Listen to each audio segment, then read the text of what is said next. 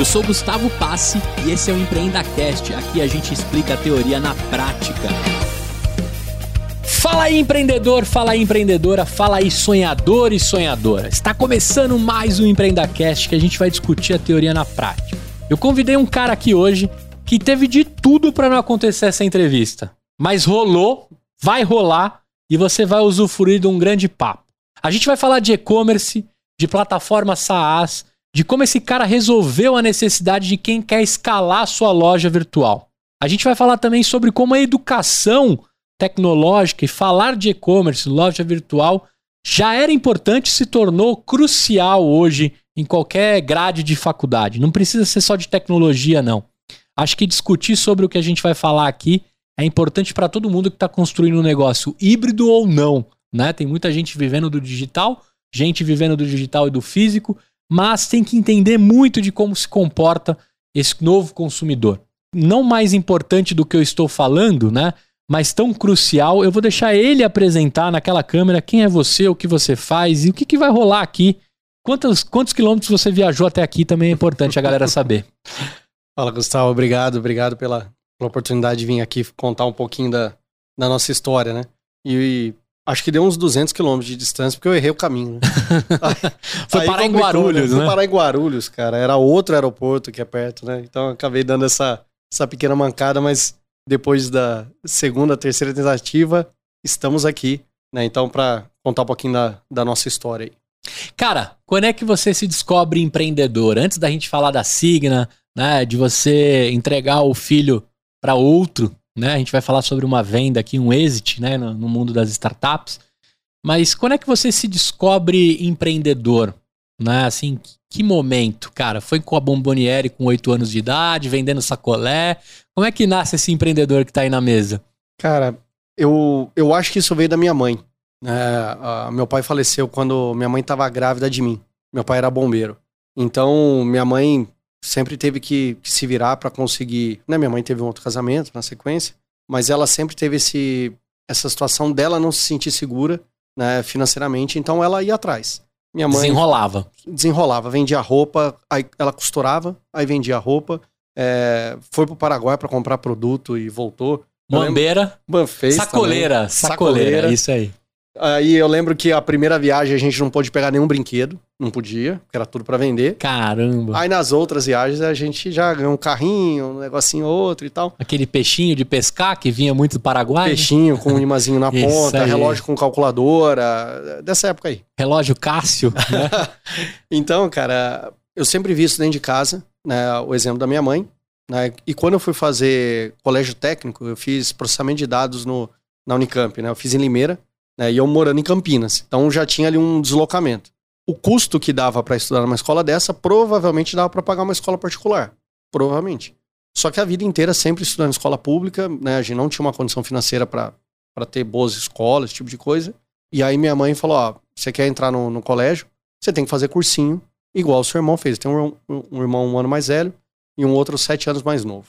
Esse irmão mais velho fez um, uma prova de bolsa lá, estudou pra caramba, ganhou a bolsa no cursinho, fez o cursinho, entrou no colégio técnico. Ela falou: Meu, vai ser igual. No ano que eu fui pra, pra entrar no colégio, no, no, no cursinho, meu pai tava desempregado. Né? Eu, eu não consigo chamar de padrasto, né? Pra mim é pai, né? De, desde sempre tá, tá próximo. Então, ela falou: Ó, você tem que se virar. Né? Tem que estudar e, e tem que ganhar a bolsa. Beleza, vamos lá, Te vira. e tal. Ganhar a bolsa também, igual meu irmão. Aí, colégio técnico, ó, não dá pra pagar mensalidade. Beleza, passamos no colégio técnico também. Quando eu fui fazer o colégio técnico, minha mãe falou: Meu, não vou conseguir sustentar dois moleques em colégio técnico. Que come pra caramba, que é, é transporte, é, é, roupa, né? Por mais que usava o que dava, né? Mas ó, ela, ela falou: não, não dá mais pra eu continuar só num bico, eu tenho que melhorar. E ela fez um curso de podologia, que não existia na época no Brasil. Né? Isso em é, 99. Em 99 ela fez um curso de podologia, se formou. Saúde dos pés. Que cuida dos pés. É, da saúde crer. dos pés e tal. Combate uma encravada, cuida. Calo. Calo. Dá um talento Joanete, ali. a parada tua. Negócio é a funilaria e pintura dos pés, né? Martelinho de ouro. Martelinho de ouro dos pés. ali isso aí, e tal. Isso aí. Né? Então ela, ela, pô, se formou, melhor, uma das melhores da turma lá e tal. depois de uma certa idade. Né? Não, não era novinha, né? Estudando, não. Ela falou: meu, tem que fazer isso para sustentar a minha casa. Fez, conseguiu, trabalhou num lugar, trabalhou no outro, trabalhou no outro, até que ela montou em, em casa. Dentro de casa, ela montou ali um, uma clínica na frente e trabalha lá até hoje. Até hoje. Desde. Ela montou em casa, provavelmente lá para 2001, 2002. 23 anos de Tá podologia. Tá. Filme forte, é referência no Brasil. Assim, Ela já filma no chama. TikTok, porque são os vídeos mais estourados, né? Arrancando encravada. Cara, Ela tinha que Eu- filmar. tinha que filmar. E, e, É. nossa, é um negócio difícil, hein? É Meu bombado, é. Eu tô falando sério, viu? Tem É. gente com 8 milhões de seguidores mostrando o processo de, de desencravamento de unha. né? Certeza que ia bombar isso É. aí.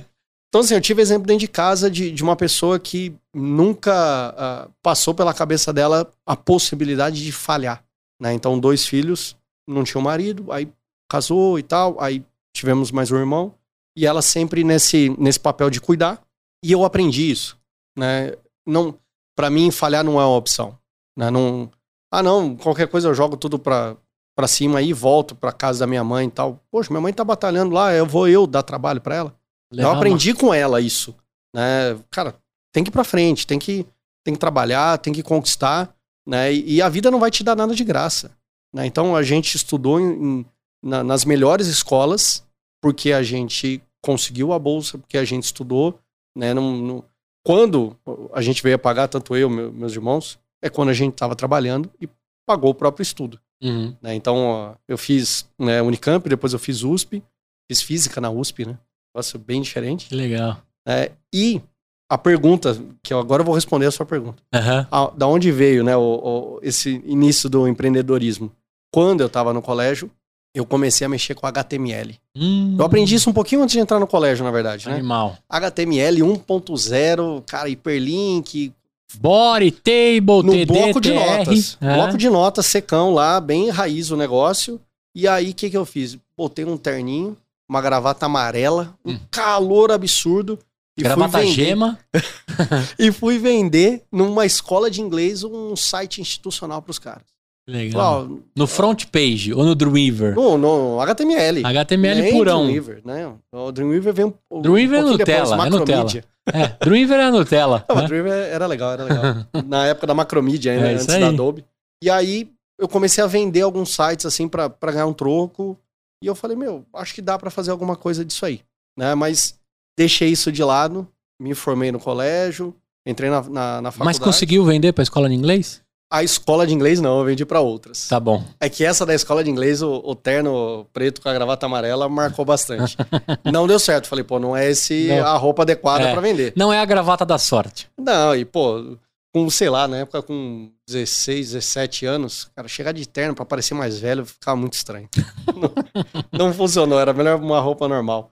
Mas eu cheguei a vender alguns sites, vendi cartão de visita, desenrolava algumas coisas, né, pra, pra tentar ganhar um troco, porque eu não tinha mesada, né, não, não, não, não tinha, não recebia um dinheiro, né, então o dinheiro da minha mãe era pra pagar as coisas ali da escola, né, o, o dia a dia básico, né. Uhum. Então, me formei no, no colégio técnico, aí eu, aí eu paguei meu cursinho, né? Fiz um, um cursinho para a faculdade mesmo. Entrei na faculdade lá em São Paulo. Aí foi quando eu comecei a trabalhar no estágio, um pouquinho antes de entrar na faculdade, eu entrei no estágio por conta do, do colégio técnico. Primeiro estágio trabalhando com Visual Basic, Nossa. com banco de dados Access. VB6. VB6, Ah. VB6, exatamente. E nesse trabalho, o, o chefe deixou eu fazer o site da empresa. Em VB6? Não, em HTML. Em HTML com Aspão, né? Eu usava ASP, DLL em exatamente. VB. Exatamente, com ASP. Ah, E aí comecei a, a fazer um site, aí a empresa começou a vender site. Aí eu fazia. Né? Pô, era muito vantajoso pra, pra empresa, né? Pega o estagiário, o cara faz o site é sozinho. isso aí. de ponta a Ctrl C, ponta, Ctrl V. Aspão era mutável pra caramba, né? na bala. Comecei a fazer uns sites ali, foi aprendendo. Eu saí desse estágio para trabalhar numa agência em São Paulo. Por quê? Aí eu comecei a, a, a pesquisar e tal, comecei a fazer a faculdade lá em São Paulo, né? Então, aí eu já fui para um, pra uma agência em São Paulo, a Um Brasil. Acho que nem existe mais a Um Brasil. Hum. É, e era uma A1. A1, A1 Brasil. A ideia dele era que o nome dele era o primeiro da lista telefônica, né? A, depois o número 1. Certo. Atendia uns clientes grandes. Já é. pensava em SEO já, né, o é, cara? é antes do, antes do SEO, é verdade, verdade. Trabalhando com Flash. Hum, Então eu aprendi que o Jobs época, depois assassina. arrebentou comigo, É. cara. E eu falava assim, que eu era um dos melhores do Brasil em Flash. Fala, grandes coisas, deveria ser melhor do Brasil em Java, em Oracle, algo- PHP. PHP. Não, é, em, em Flash, que morreu, sei lá, dois anos depois, acabou, não tinha Ah. mercado mais. Então eu trabalhei na, na, na Um Brasil, fui pra trabalhar no IG, no Internet Grátis. Na época era Internet Grátis ainda, depois virou Um dos primeiros provedores, os né? primeiros. No- na época do cachorrinho branco ainda. Eu lembro. o- Bichão frisé é a, é a raça desse cachorro. Eu vi ontem, o- domingo. Domingo eu tava correndo, tinha alguém com um cachorrinho desse. É Nunca mais tinha visto, cara. É, virou febre na Virou época, época, porque a publicidade era fortíssima, né? É. Quem tinha canil de bichão frisé ficou milionário. Pô, imagina. Hoje não tem mais, é muito Não. difícil ver. Agora é o cachorro da, da tia Betinha lá, o. Lulu da Pomerânia agora. Não, não, o outro. O, o Lulu. Agora tem uma outra, que é uma da perninha curta da, da Ah. Rainha Elizabeth. Ah, é? Perninha curta, assim, eu não, não lembro. É, então já tá em outra coqueluche passou, já. é, já, já tá na próxima agora. Pastor alemão, Doberman, Rottweiler, ficou tudo no caminho. É, é isso aí. vamos- Fila brasileiro foi Fila. estouro em, sei lá, em 2001, 2002, né? Ter um fila Cara. era sinal de, de você ter um cachorro foda, né? Pô, o cachorro tem moda, cara. É uma, É é uma loucura, loucura, imaginar um loucura. negócio desse, né? E teve, graças a Deus, teve a moda do adotar, né? Que, que essa não nunca pode sair de moda. Essa não pode né? sair. Não pode sair de moda. Mas, pô, Exato. Vira-lata hoje também é sinal de, de ter um cachorro da hora. Ô, não, vira-lata caramelo é essencial. Pô. É isso aí. Rasga lixo. Cara, e aí eu, eu trabalhei na, na internet, lá no, no, no IG, né? No Internet Generation, que depois virou. E montei um jogo em Flash chamado Império de Epona. Era um Hum. primeiro RPG online. Quando, cara, nem se falava sobre isso, né? Não, não- nem existia. E, pô, acabou que o negócio não estourou, porque era uma baita estrutura em Flashes. É, Flash com, com servidor e, e jogo em tempo real ali, tá? Era, era jogo Já online era streamado já.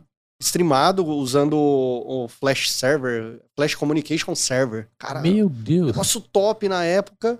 Logo veio o Steve Jobs e Ah, meteu a faca. Acabou, acabou o Flash, assim, pouquíssimo tempo depois. Eu acabei saindo, fui pra.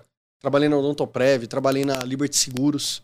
Só que daí, numa outra linha, que era a linha de trabalhar com banco de dados Oracle. Ah, só pra galera entender, né? A gente fala que o Steve Jobs assassinou o Flash porque nenhum, nenhum, nenhuma plataforma ou né, objeto da Apple rodava é, as coisas construídas em Flash. Então, se você abrisse no Safari ou no Safari, dependendo como você fala aí, abrir um site em Flash, ele não reproduzia no iPhone.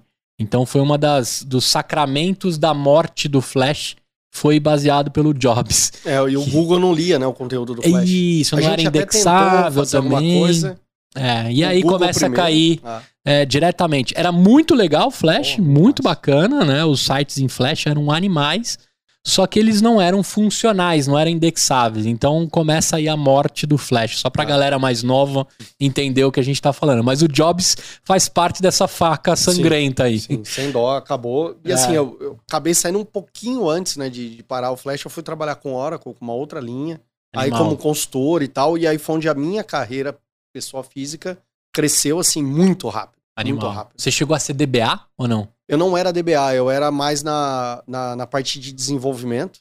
Legal. Eu cheguei a ser DBA também, na, na Odontoprev. Na cheguei a trabalhar Odontoprev. como, como DBA, sim.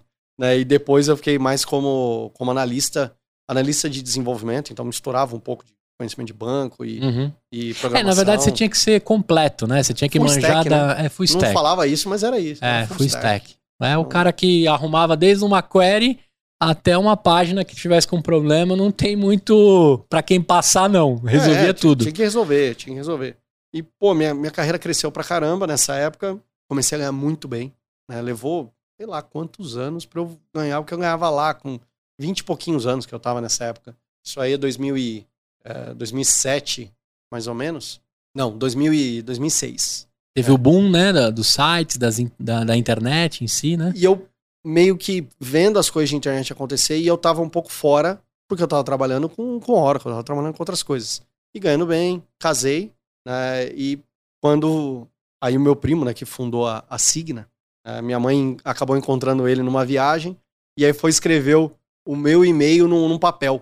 Meu e-mail era bravos.gmail.com. Uh, Na hora que ele olhou, ele falou: opa, esse cara trabalha com tecnologia. Conseguiu registrar um domínio? bravos.gmail.com, cara, é muito. Na época o Gmail tinha que ser convidado. Né? Eu peguei uma das primeiras. Tinha um site que você entrava para ficar validando se estava disponível, né? franklin.gmail.com, alguém pegou tipo uma semana antes. Porque eu não tinha o convite, mas eu ficava testando, testando, testando. Na hora que saiu o convite que eu fui fazer, ah, já pegaram. Quase peguei o franklin.gmail. Ia ser um mito. Mas bravos.gmail é até mais fácil do que É. Franklin e ficou. E outra, ficou na camada da família toda, né? Outros poderiam usar se eu liberasse, né? É Mas isso não, aí. esse é meu e-mail. Pô, Gustavo, e aí, cara, foi quando eu, eu conversando com meu primo, ele fazendo algumas coisas, a Signa já existia, já era uma agência, e foi quando ele, ele falou, cara, faz um trabalho pra mim aqui de um, de um negócio, um freela. Porque eu tinha, em paralelo ao trabalho né, na, na, na consultoria que eu fazia, que eu trabalhava, nessa época eu tava trabalhando pra NET, TV a cabo Uhum. né? Então, cuidando dos sistemas dele de, de vendas e tal. E eu montei um blog chamado Badulac Tecnológico. Badulac Tecnológico. Cara, tem, ah, tem alguma coisa no, no Google, né? se procurar, cai alguma coisa lá do é badulactecnologico.wordpress.com. É, e eu cheguei a me relacionar com os blogueiros dessa época, lá para 2005, 2006. Tinha o, o Papo de Homem, do Guilherme Valadares. Tô ligado. O Internei, o Ednei Souza também Nossa, tava Internei é um estourando nessa época. é. É. Pô, tinha uma galera, assim, que, que tava trabalhando com blog e eu era de tecnologia. Os caras eram de conteúdo. Então, quando eu entrava no blog dos caras, eu falava, pô, o cara não tá usando tal e tal recurso. Aí eu, ô Guilherme, cara, bota essa extensão, essa aqui e tal. Né, vai dar um, um up aí no, Usa esse contador aqui. Pô, plu- é, é que a galera só usava isso, né? É. Só contador. Cara, tem um plugin aqui dos- das pessoas que mais comentam, aparece automático. Pô, a galera queria comentar pra aparecer lá no, no plugin e aumentar o volume de conteúdo no site. Animal. Então, umas técnicas que dava pra usar e, cara, eu não sou bom de escrita. Não é a minha parada. Eu até usei ali na época pra tentar desenvolver um pouco mais, mas, pô, meu texto era muito ruim, cara. E eu entendia da tecnologia, de posicionamento, cara. Meu, o Badulac começou a posicionar muito rápido no- em SEO. Pô, SEO em Legal. 2005, 2006. SEO, pra quem não conhece, Search Engine Optimization. Gostou da minha pronúncia? Eu tô- gastei, né? Gastei, gastei tudo que eu sabia aqui. Mas pra quem não sabe, quem é leigo ainda do assunto, é a sua indexação e o Google se baseia pelo SEO pra te posicionar. O Google, Bing, na época o, o falecido Ah, tinha do, do próprio Yahoo também. Tinha... Isso, o falecido Yahoo, né? Eu falo falecido porque eles ficaram muito pra trás. Mas eles usavam as técnicas de indexação. E saber disso era crucial pra você Sim. bombar, né? Sim, sim, sim. Pô, é- era onde fazia a diferença. E aí ele veio falar comigo, eu mostrei o blog lá e tal. Ele falou, cara, a gente tem um, um cliente aqui, listaamarela.com.br. Meu Deus, o listão. Cara, da Ah. antiga esse. Aí ele falou, ó, a gente tá fazendo um trabalho pra eles e a gente botou o Google, Google AdSense, que é o anúncio do Google, o lado do portal, né? Uhum. Porque o, o- o varejista ele paga pro Google para aparecer no, no Google e em outros sites. Isso aí. Como é que você faz para trazer o Google para dentro do seu site? Coloca o AdSense e aí você recebe um dinheirinho por aquilo. E eu recebi um dinheiro lá no blog. Só que o lista amarela, cara, era muito acesso. Era né? bombado. Pô, não tinha nem comparação. Era tipo. Com o meu blogzinho, né? Era tipo páginas amarelas, né? Era isso aí. E tinha um famosão também que era o Primeira Mão, que era um jornal famosão que depois também migrou um internet. Classificados e tal. Isso, mas Tinha era bombada. A galera ia lá pra fazer pesquisa, né? Guia fácil. Guia fácil. também é dessa aí. época. E aí a gente foi lá e fez um. um- ele instalou o AdSense e me, me chamou, né? Eu nem, nem trabalhava ainda na, na Signa. Aí ele falou: pô, você consegue me dar uma mão pra, pra melhorar aqui? Cara, tava dando 5 reais por dia, 5 dólares. Era 5 dólares por dia de retorno. Só que com muito acesso, não fazia sentido. Uhum. Aí eu fui lá e fiz um- uns ajustes, porque tinha todos os classificados. Aí eu botei o anúncio como primeiro, igual classificados. Então você olhava, não dava pra saber a diferença. Hoje nem dá pra fazer mais isso. Hoje tem todo um parâmetro, né? Tô falando de outra época, né? Sim, sim. Botava como primeiro e botava como último, porque podia colocar dois por página. Daquele modelo de lista. Saiu de 5 para 70 por dia O... dólares. Né? Então aí o dono que ganhava o dinheiro, o dono lá, o, o, o Wilson que ganhava o, o dinheiro do, do site, ele falou, meu, calma aí, o que tá acontecendo? Ach- Aí, Achamos uma mina de ouro. pô, aqui tem dinheiro aqui, cara. Aí isso, isso paga o servidor, isso paga né, estrutura. Então, calma aí, o negócio que é diferente. Aí foi onde ele fez o convite e falou, meu, que você não vem trabalhar na Signa? Eu já tinha comentado, né? Pô, eu faço um site aqui, faço um negócio ali e tal. Aí ele falou, monta uma Signa aí em Campinas. Para que você vai abrir uma empresa do zero? A gente já tem cliente aqui, você monta uma Signa aí e a gente vai caminhando junto. Aí falei com a minha esposa, né? A gente recém-casado, aí a gente é casado em setembro. Em junho, comecei a trabalhar focado na Signa para ganhar um dinheiro lá da, da lista amarela. Então, metade do dinheiro da lista amarela ficava na Signa em Blumenau, não pro meu primo, ficava na empresa. Uhum. A outra metade vinha para mim, né, para eu poder tocar as coisas. Só que lembra, né, eu tava trabalhando como consultor, ganhava muito dinheiro na época. Cara, foi um baque, assim, sei lá, eu passei a ganhar 15, 20% do que eu ganhava. Eu falei. Você se desligou do CLT? Eu, eu era PJ já, né? Ah, na época, entendi. tecnologia era muito, muito forte. É, Sabe? sempre foi forte, Ah, né? O PJ.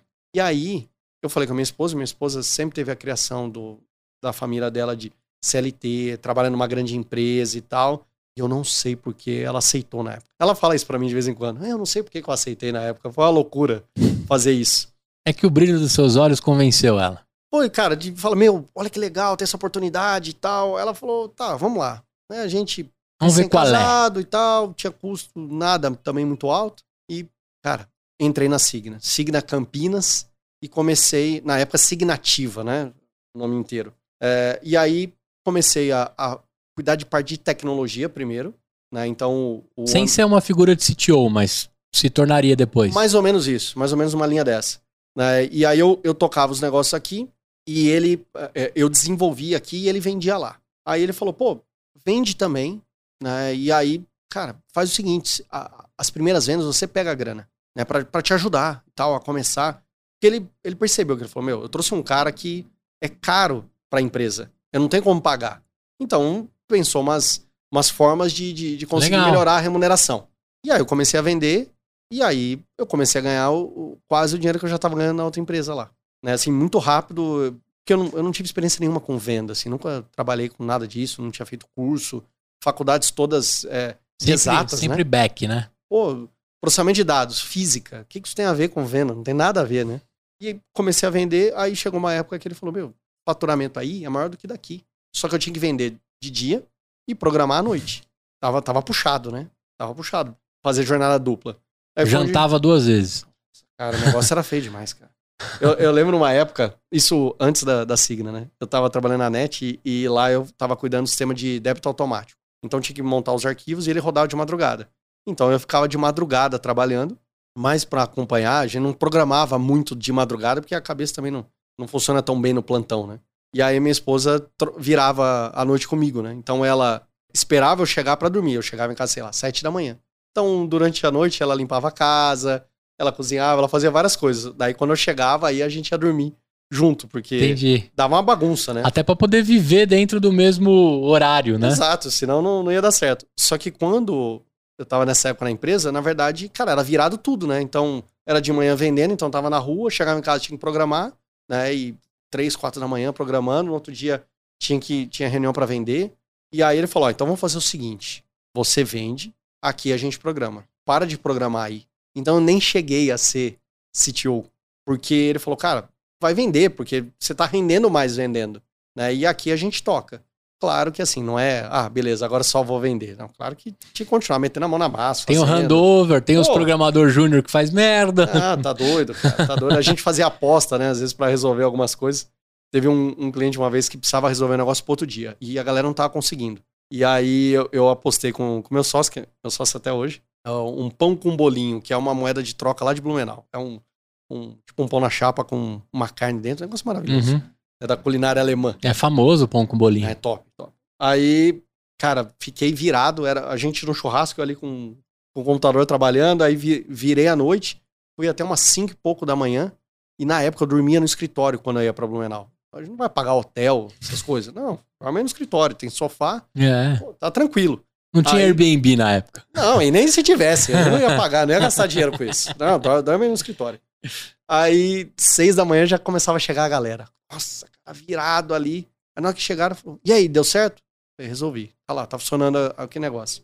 Aí os caras sentaram pra olhar. Falou, velho, não é possível, cara. Porque eu, assim, é um pouco técnico, mas eu fiz uma, uma gambiarra de uma quebra de linha lá, um... Você manja de HTML? Um pouquinho. eu dei um display none no, num, num BR. BR, um, um, um float, float qualquer coisa, aí eu fui e dei um display none. Que, teoricamente, era só pra você esconder visualmente um elemento. Aí. Só que quando eu fiz Mas isso, eu consa- a função. Então, uma quebra que tinha lá, que mexia todo no layout, eu fui lá, gambiarra pura, porque tinha que entregar no outro dia. né? Manutenção alternativa de trabalho. Mais conhecido como gambiarra. Cara, tinha que fazer uma gambiarra. Porque eu- eu já, com o tempo, eu já não tinha mais habilidade de programar. Né? Então, era assim, cara, ajuste aqui, ajuste ali. Então, assim, CTO, realmente não... Uhum. É, eu fui para vendas mesmo, né? E aí, só para a gente ir pontuando, em 2009 a gente lançou um e-commerce chamado dvdoriginal.com.br. 2009. 2009 foi o nosso primeiro e-commerce Magento. Então, em Magento 1.3 ainda, era uma ferramenta que estava iniciando no, no, no mundo, né, o Magento, mas muito promissor, com um potencial gigantesco. E aí a gente falou, meu, vamos trabalhar com isso. A gente trabalhava com Joomla, alguma coisa de WordPress e tal, Joomla. ali na, na- trabalhando para os clientes na, na, na Signa, né? Então tinha portais, tinha sites institucionais, lista amarela, guia têxtil. Então, a gente tinha lá alguns, alguns clientes. E aí foi onde a gente falou, meu, vamos, vamos partir pro, pro e-commerce. A gente tinha alguma coisinha de e-commerce, né? Mas não era um negócio muito estruturado. E foi onde a gente começou a trabalhar com o Magento para realmente ser estruturado. A gente falou, vamos focar agora em e-commerce, porque esse é o mercado que vai crescer. né? Os outros, cara, tem um monte de agência em cada esquina. A gente ficar disputando com os caras, a gente tem que ter diferencial. Sim. né? Ou tem que ter um capital para você chegar, fazer evento, tá em todos os lugares. Pô, vamos fazer um, um negócio que é uma diferença. Então, em 2009, a gente lançou o nosso primeiro e-commerce. E aí a gente começou, de fato, a, a crescer. né? Então, a empresa começou a ganhar corpo. né? A gente começou a fazer projetos maiores. Pô, aí nesse meio do caminho veio a Fiat. né? A gente fez o e-commerce oficial da Fiat. Legal. É, ficou 30 dias no ar e as concessionárias derrubaram o e-commerce. Porque a Fiat não pode vender direto. Sim. A, a lei Ferrari proíbe a montadora de vender direto para o consumidor. Agora, a gente pode voltar com esse assunto via marketplace. Mas um e-commerce proprietário, não. Não tem caminhos hoje. Na época não tinha. É, eu lembro que as montadoras faziam o seguinte: configure o seu carro, chegue no Isso. valor, mas veja qual é o. Coloque o seu CEP para comprar na, na concessionária mais próxima. né? A Exatamente. Vox fazia muito isso. É, ainda tem os, os configuradores e tal, mas é, como a Tesla que vende carro direto no Brasil não pode. Uhum. A lei não permite né, essa venda direta. Mas a gente montou Editora Atlas, é, Melissa, Raider, Panema, Tigre, legal. é, Imaginarium. Pô, a gente montou muito e-commerce legal. A gente estruturou nossa equipe, nossa equipe cresceu. A gente chegou a ter, acho que nessa época, o máximo que a gente chegou a perto de umas 50 pessoas. CLT, né? Legal. Então a gente foi construindo aí uma, uma trajetória. Só que o que a gente percebeu? Que aí é onde é a, é a nossa primeira. a nossa primeiro virada de chave aí, primeira. Change game. É, foi um, um- um momento de virada, assim, na empresa, né? Foi onde a gente falou, meu, todo projeto que a gente faz, a base, ela é muito parecida. Muito parecida. É, estrutura de, de servidor, meio de pagamento e tal, é tudo muito...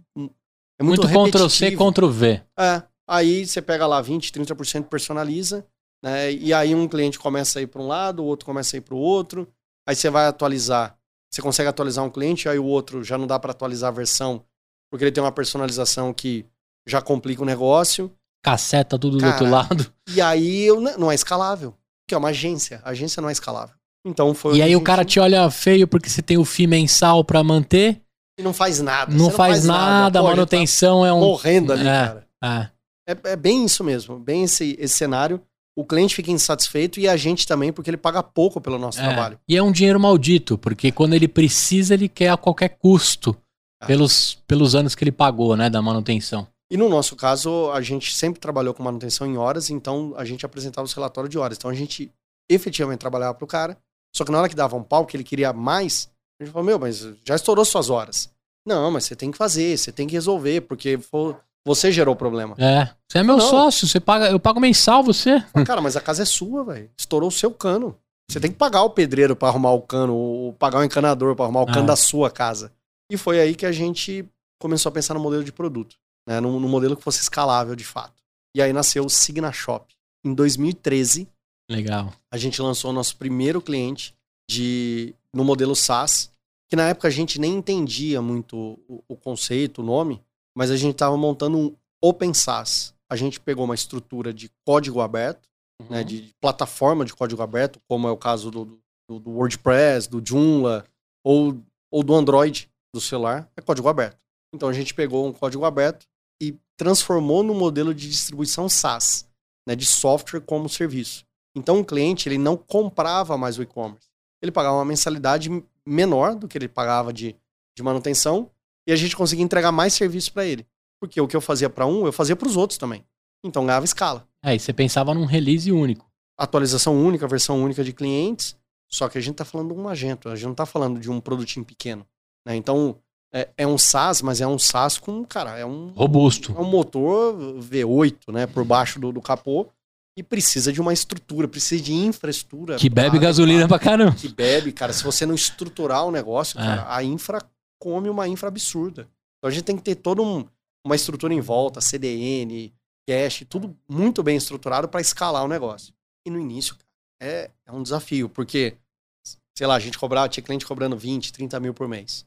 Aí de repente você troca para um ticket médio de 200 reais. Então tinha que vender. Só falei, pô, se eu vendo 20, 30 mil para vender 200 reais vai ser fácil. E aí começamos a vender um volume muito maior. Só que os, até começar a ter um fôlego de. Até ter 100 clientes de 200 reais demorou. Pô, demorou pra caramba. Né? E na verdade o que a gente percebeu é que a gente ia aumentando o número de clientes e os clientes iam saindo, os pequenos. Porque ele não aguentava usar a plataforma. Porque é uma plataforma robusta, exige dele. Exige dele é, nível de entendimento, como que ele configura um produto diferente e tal. E às vezes o cara só quer o básico. Então, 200 reais às vezes era caro, aí ele saía. Aí ele não sabia usar a plataforma, saía. Aí ele queria trocar o layout da plataforma, ele saía. Pô, você quer trocar o layout? Troca o layout, não precisa sair. É. Né? Então, foi um aprendizado. Churn alto. Cara, o churn chegou a ficar alto uma época. Né? Então, a gente foi aprendendo com o negócio no, no jogo ali. A gente tinha a base de clientes de projeto, e tinha o SaaS. Em determinado momento a gente falou, meu, nós vamos ter que virar essa chave e vamos ter que desligar esses clientes de, de projeto. Ou a gente traz eles para virar SaaS, ou a gente tira o cliente da base. E foi o que a gente fez. A gente vendeu a carteira de clientes né, para duas agências, para distribuir, né? Uhum. E aí, quando a gente fez esse, essa virada, cara, o faturamento nosso caiu absurdamente. A gente devia. Ó, a gente chegou a uns uns 20% do faturamento que a gente tinha. Foi muito difícil tomar uma decisão dessa. E a folha continuava igual? Não tinha como deixar a folha igual. Então a gente teve que mandar uma galera embora. Entendi. Na hora que a gente vendeu a carteira, com o dinheiro da venda, a gente foi pagando demissão. Né? Cara, tivemos pegadinha no banco pra caramba. E tem um, um, um ponto importante nessa, nessa virada aí, que a gente fez uma fusão com uma empresa local da época, chamada FXP Labs, que eram os caras, a, a gente lá em Blumenau, é, eu, eu sempre em Campinas, na verdade, né? Uhum. Mas a empresa era, era em Blumenau. A gente em Blumenau e tinha um pessoal em Itajaí. Uns meninos bons trabalhavam como agente também. Eles é que tinham a Melissa. Melissa, Tigre, Raio de Ipanema era deles. É, e, e, a gente tinha uns outros clientes também. Aí a gente chamou os caras para fazer uma fusão. A gente começou a se aproximar, começou a trocar as figurinhas e tal. Pô, por que a gente não junta com esses caras? Os caras são gente boa e tal. Aí eu, eu e o. Na época, eu e o meu primo, o Anderson, que a gente chamou para ser sócio, que é meu sócio até hoje. Era, era um dos primeiros funcionários. Uhum. E aí ele, a gente trouxe ele para ser sócio. E aí nessa época a gente fez uma, uma, uma fusão com essa galera, que era pequeno. Né? E aí trouxe a galera de lá. Então tinha cara que manjava de infra, que não era um negócio forte nosso. Né? Então o Thiago, meu sócio até hoje, né, cuidava da infra. E mais algumas pessoas que vieram. E, cara, foi onde a, a vida começou a, a dar uma turbulência gigantesca. Meu Deus, porque assim, já, já não era fácil a vida, né? Os negócios sempre é, pedalando muito que a gente falava, né? Então você pega do banco, empréstimo para pagar o um negócio, né? Um, um, padrão que a gente sempre teve, é, a gente sempre emitia uma nota fiscal de tudo que a gente fazia. Sempre. Cara, era uma premissa do nosso negócio. Então, assim, para mim é o seguinte: se você quer dar certo, não adianta fazer errado e achar que vai dar certo. Uhum. Tem que fazer o certo. Desde o começo. Desde o começo. Só que a gente não conseguia pagar o imposto. Não pagar imposto não é crime. Não emitir nota é, é crime. crime. Nos Estados Unidos, você paga o imposto sobre o lucro. Então lá, se você não paga imposto, é crime. Porque você tem o dinheiro. Sobrou tanto. Então, o percentual é do, do, é do governo. Beleza. No Brasil, não. O Brasil, ele, ele te pega do faturamento. Você não tem como pagar as contas, ele fala, não quero saber. 20% é meu. É isso aí. Então, o que, que a gente fazia? Emitia nota, não conseguia pagar imposto, aí faz um refis e tal, e, cara, aquela dificuldade. Aí chama os caras que também na mesma dificuldade que Rolavam a gente. as pedaladas. Pedalada. Dentro da lei. Sempre esse, isso é muito importante. Né? Eu, eu prezo muito por isso. E aí chamamos os caras, eles gostaram da ideia e tal. Aí fizemos um modelo de, de troca de ações, né? Então, eles passaram a ter 30% da, da nossa empresa. E aí juntamos todo mundo. Qual que era a ideia? 2 mais 2 tem que dar 6. Cara, a gente tem que somar força aqui e tem que fazer o negócio ficar melhor. Fazia muito sentido a tese e tal. E aí, assim, hoje, hoje eu até posso contar isso porque é, né, o meu, meu primo divulgou também isso na, nas redes dele depois. Né? Mas o dia que a gente é, decidiu ali fazer a fusão, né, fizemos a fusão. Eles, eu fui para Blumenau, a gente montou o escritório, trouxe os móveis e tal, na mão ali, não contra, contratou o caminhão, mas a gente mesmo descarregou mesa e tal, fizemos um trabalho lá. Cara, ele, um dos, dos sócios que veio, depois começou a olhar mais os números e falou: Meu, vocês estão tão ruim quanto a gente. Vou desistir desse negócio. Já com mudança feita, com o escritório entregue lá do, de Itajaí e tal. E aí foi onde o meu primo deu um, um Uma balançada. não, deu uma crise de, de- um ataque de pânico nele, alguma coisa assim muito pesado. Ele simplesmente começou a chorar, levantou e foi embora. Nunca mais voltou para a empresa. Eita! Nunca mais. né? Então, nessa saída dele, cara, ele era o cara que tinha me ensinado a vender, que tinha me ensinado o que que era negócios, ou empreender. Eu não sabia nada disso. Nada da minha formação, da minha experiência anterior, me dava base para fazer o que eu tava fazendo. Ele que me ensinou. E aí o cara saiu. Eu fiquei sem chão também. E agora? Fudeu. Meio isso, né? Pô, cara, e agora?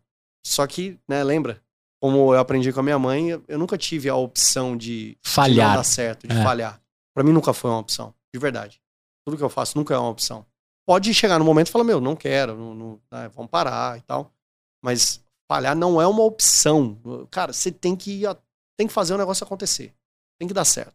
Tem pessoas aqui que trabalham que dependem desse negócio. Tem outras famílias. bocas, outras famílias. Cara, tem a, a minha esposa, tem a minha filha que já tinha nascido. E eu já carreguei todas essas porra desses móveis, nós temos que usar, mano. Não vou voltar com esses móveis pesados pra caramba, não, cara. Já arrumamos escritório, vamos. vamos dar um Carpete jeito aí. novinho, tudo certinho. Vamos usar, mano. Vamos usar esse negócio aqui, cara. E aí, beleza, né? Rearranjamos ali, ele, ele realmente saiu. Né? A gente depois acertou ali a. refez o contrato social com a saída dele e tal. E assumimos o negócio. Vida que segue. Vida que segue. E nessa, nessa saída dele, ele passou o posto de CEO da empresa pro cara que tava vindo. Não pra mim, que tava com ele. Ele falou: ah, o Frank vai vender, então eu vou colocar um CEO administrativo. Que era meio a pegada dele. Era um CEO de dentro de casa Uhum. não um CEO de mercado, né?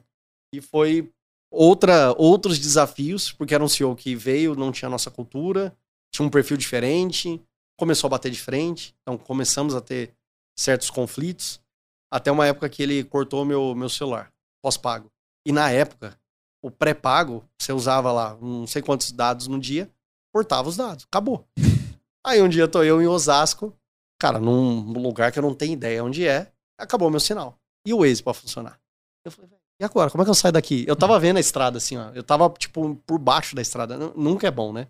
Quando você tá perto da estrada, assim, olhando ela. Como é que eu chego lá em cima? Tomei um posto de gasolina, peguei um Wi-Fi lá e, e consegui fugir. Pegou lugar. lista amarela, foi na parte do mapa. Cara, e não tinha mais é, aquele GPS de navegador do iGo, essas coisas que eu tinha lá atrás. Uhum. A gente depende hoje 100% do celular, né? Só que nessa época a internet de pré-paga era, era fogo. Cara, e foi, foi um desafio, né? Trazer um cara com uma cultura diferente e tal. E foi onde eu fui aprendendo também a lidar, até que, cara, a dureza do negócio, tomando muita pancada, vende cliente, mas assim, cara, você tem que vender num dia para pagar o salário do funcionário no outro. Cara, você vende no custo que for. Uhum. Você tem compromisso para fazer. Você arruma o pacto que você quiser com o Cara, demônio, porque você precisa do dinheiro. Vamos lá, cara. Vamos, vamos vender. Ah, é 150 mil. Cara, eu, eu fecho agora por 70. Fechado. É nóis. Vambora. né? Então, é, isso acaba fazendo a gente não tomar as melhores decisões, né? Quando precisa disso. E chegou uma hora que ele não aguentou. Aí ele pediu pra sair. Né? Virou um programador de pra trabalhar fora do Brasil. Tá super bem também. Uhum. Nossa, tá, tá, tá voando aí. E foi onde eu assumi ali a, a como CEO na empresa. É, isso deve ser lá para 2006, mais ou menos, 2015. 2015, eu assumi como CEO e fui trazendo mais a minha característica de, de negócio para a empresa. Então, cara, a gente precisa vender, precisa ser escalável, só que como é que a gente faz para financiar o negócio? Os nossos clientes vão financiar o negócio. Então, ao invés de vender 200 reais por mês, vão vender com um setup. A gente faz um, alguma coisinha para o cliente e os clientes pagam um setup, pagam uma implantação, que é a parte de treinamento, configuração. Lembra que o cliente saía porque não sabia usar? Uhum. Pô, vamos vender um treinamento. Se a TOTUS vende treinamento, a Lynx vende treinamento, por que, que a gente não pode vender? Então, né, o próprio responsável da plataforma dá o treinamento de como usar. Opa, tô invadindo aqui o podcast do Gustavo para fazer um convite para você. O PPT no Compila vai participar do Agile Trends 2022, que é o maior evento de agilidade do Brasil. Então, se você ainda não segue o PPT no Compila, procura a gente aqui nas plataformas Spotify, YouTube, Deezer, estamos em todas as plataformas. Segue a gente e procura o agiletrends.com.br, faça a sua inscrição. Vamos fazer a gravação de podcast lá ao vivo, você vai poder conhecer a gente, participar de um evento super relevante no mercado de transformação digital e de agilidade. Então, procura a gente lá, vai lá para ganhar uma camiseta do podcast e não perde não. Valeu, obrigado. E nesse tempo se chamava Signa Shop? Signa Shop, o nosso produto, né? O, o, o produto SaaS. continua sendo esse. Continua uhum. sendo esse. Até hoje continua sendo Signa Shop, é que a gente lançou já uma, uma versão nova com outro nome. Uhum. Mas o Signa Shop continua. E foi onde a gente começou a, a, a incrementar a venda com uma venda mais consultiva, é, com mais é, trabalho envolvido ali, né? Tanto o layout, a configuração, a gente foi incorporando e a gente saiu num ticket médio de 200 reais lá atrás para 1.200, 1.500, 2.000 reais de ticket médio da base. Legal. Então foi onde o negócio começou a ganhar corpo. E receita recorrente, maravilhosa. Receita recorrente, que é o que sustenta a operação, só que a gente não estava break-evado. A gente não tinha feito break-even na operação. A gente a nossa recorrência não sustentava o negócio. Então a gente tinha que vender. Só pagava as contas. Não pagava as contas. Eu tinha que vender para entrar um setup, para o setup pagar as contas. Entendi. Então Aí, você continuava correndo atrás Cara, correndo e água atrás. na bunda. Só que a recorrência subindo. Então uma hora você vê e fala, eu tô chegando perto da recorrência pagar a nossa estrutura. Né? Cara, e batalhando. A gente teve uma. Ó, trouxe para nossa operação o Hamil, Hamilton Sequino. Hamilton Sequino é um cara que traz negócios dos Estados Unidos para o Brasil. Então, a Samsung Pay, quando veio para o Brasil, ele que fez a ponte de arrumar uma empresa no, no Brasil que pudesse rodar a tecnologia deles. A Hackspace, empresa de hospedagem, quando começou a montar uma operação no Brasil, foi ele que trouxe os caras e tal. Legal. E a gente acabou conhecendo por conta da, Rakuten, da, da Hackspace. Né? A gente conheceu o Hamilton, aproximou dele e tal. E aí chegou uma hora que ele chegou pra gente e falou: então, eu, eu recebi um, um dinheiro de, uns negócios que eu fiz e eu quero ajudar algumas startups no Brasil. Então ele sentou, conversou com a gente, aí abre os números, olha e tal. Vida de empreendedor, cara, nunca é fácil. O cara falando que tinha um dinheiro que queria ajudar. Na hora que ele olhou o nosso número, ele falou assim: então, eu não posso colocar dinheiro na empresa de vocês, porque financeiramente vocês não estão bem. e eu não posso entrar com meu dinheiro aqui. Né? Então eu vou. Vai comer tudo. Vai comer meu dinheiro ele falou: ó, eu entro com um percentual e eu ajudo o negócio de vocês. Vou ajudar, vou trazer parceiros, vou buscar fundo e tal. Vamos fazer um negócio realmente diferente. Pô, mas não botou o dinheiro dele, mano? Mas não vou colocar dinheiro. É. Na, época, na hora que ele fez a conta, ele falou, cara, é, é porque ele vinha dos Estados Unidos pro Brasil, as reuniões e tal, e o valor do trabalho dele, a gente não conseguia pagar. A gente tentou, antes disso, tentou pagar o, o, o trabalho dele para ele ajudar, então, na verdade, fazia sentido. Né? O, o Vocês trocaram pelo Smart Money. Foi o Smart Money. Só que sem o Money. Só o Smart. Uhum. O Smart que ele entrou. Cara, a gente começou a fazer rodada para todo lugar, falando com um monte de gente e tal. Né? E foi quando a gente começou a ajustar melhor o nosso negócio. Porque ele, cara, super cartesiano, tinha estrutura, tinha padrão de trabalho. E ele começou a dar algumas dicas de, ó, pra gente apresentar para um fundo, estrutura financeira tem que estar tá assim. A gente ia lá e montava do jeito que ele queria. Cara, o Moreto, que é meu sócio que cuida do, da, da, parte financeira, né? O CFO hoje, ele, cara, aprendeu muito com isso. Porque ele falou, ó, é assim que tem que entregar. Ele olhava os dados que ele tinha e falou, meu, mas como é que eu, eu faço ficar desse jeito aqui? Aí tinha que reorganizar tudo. Então a gente foi realmente melhorando a organização. Aí o Hamilton ficou um tempo com a gente. Não conseguimos nenhum fundo, não conseguimos dinheiro, mas a gente ficou trabalhando. Em 2019, a gente fez o nosso break-even. Em 2019. E ele. O que, que o Hamilton fez? Ele saiu, né? Então ele ficou com um mandato só de.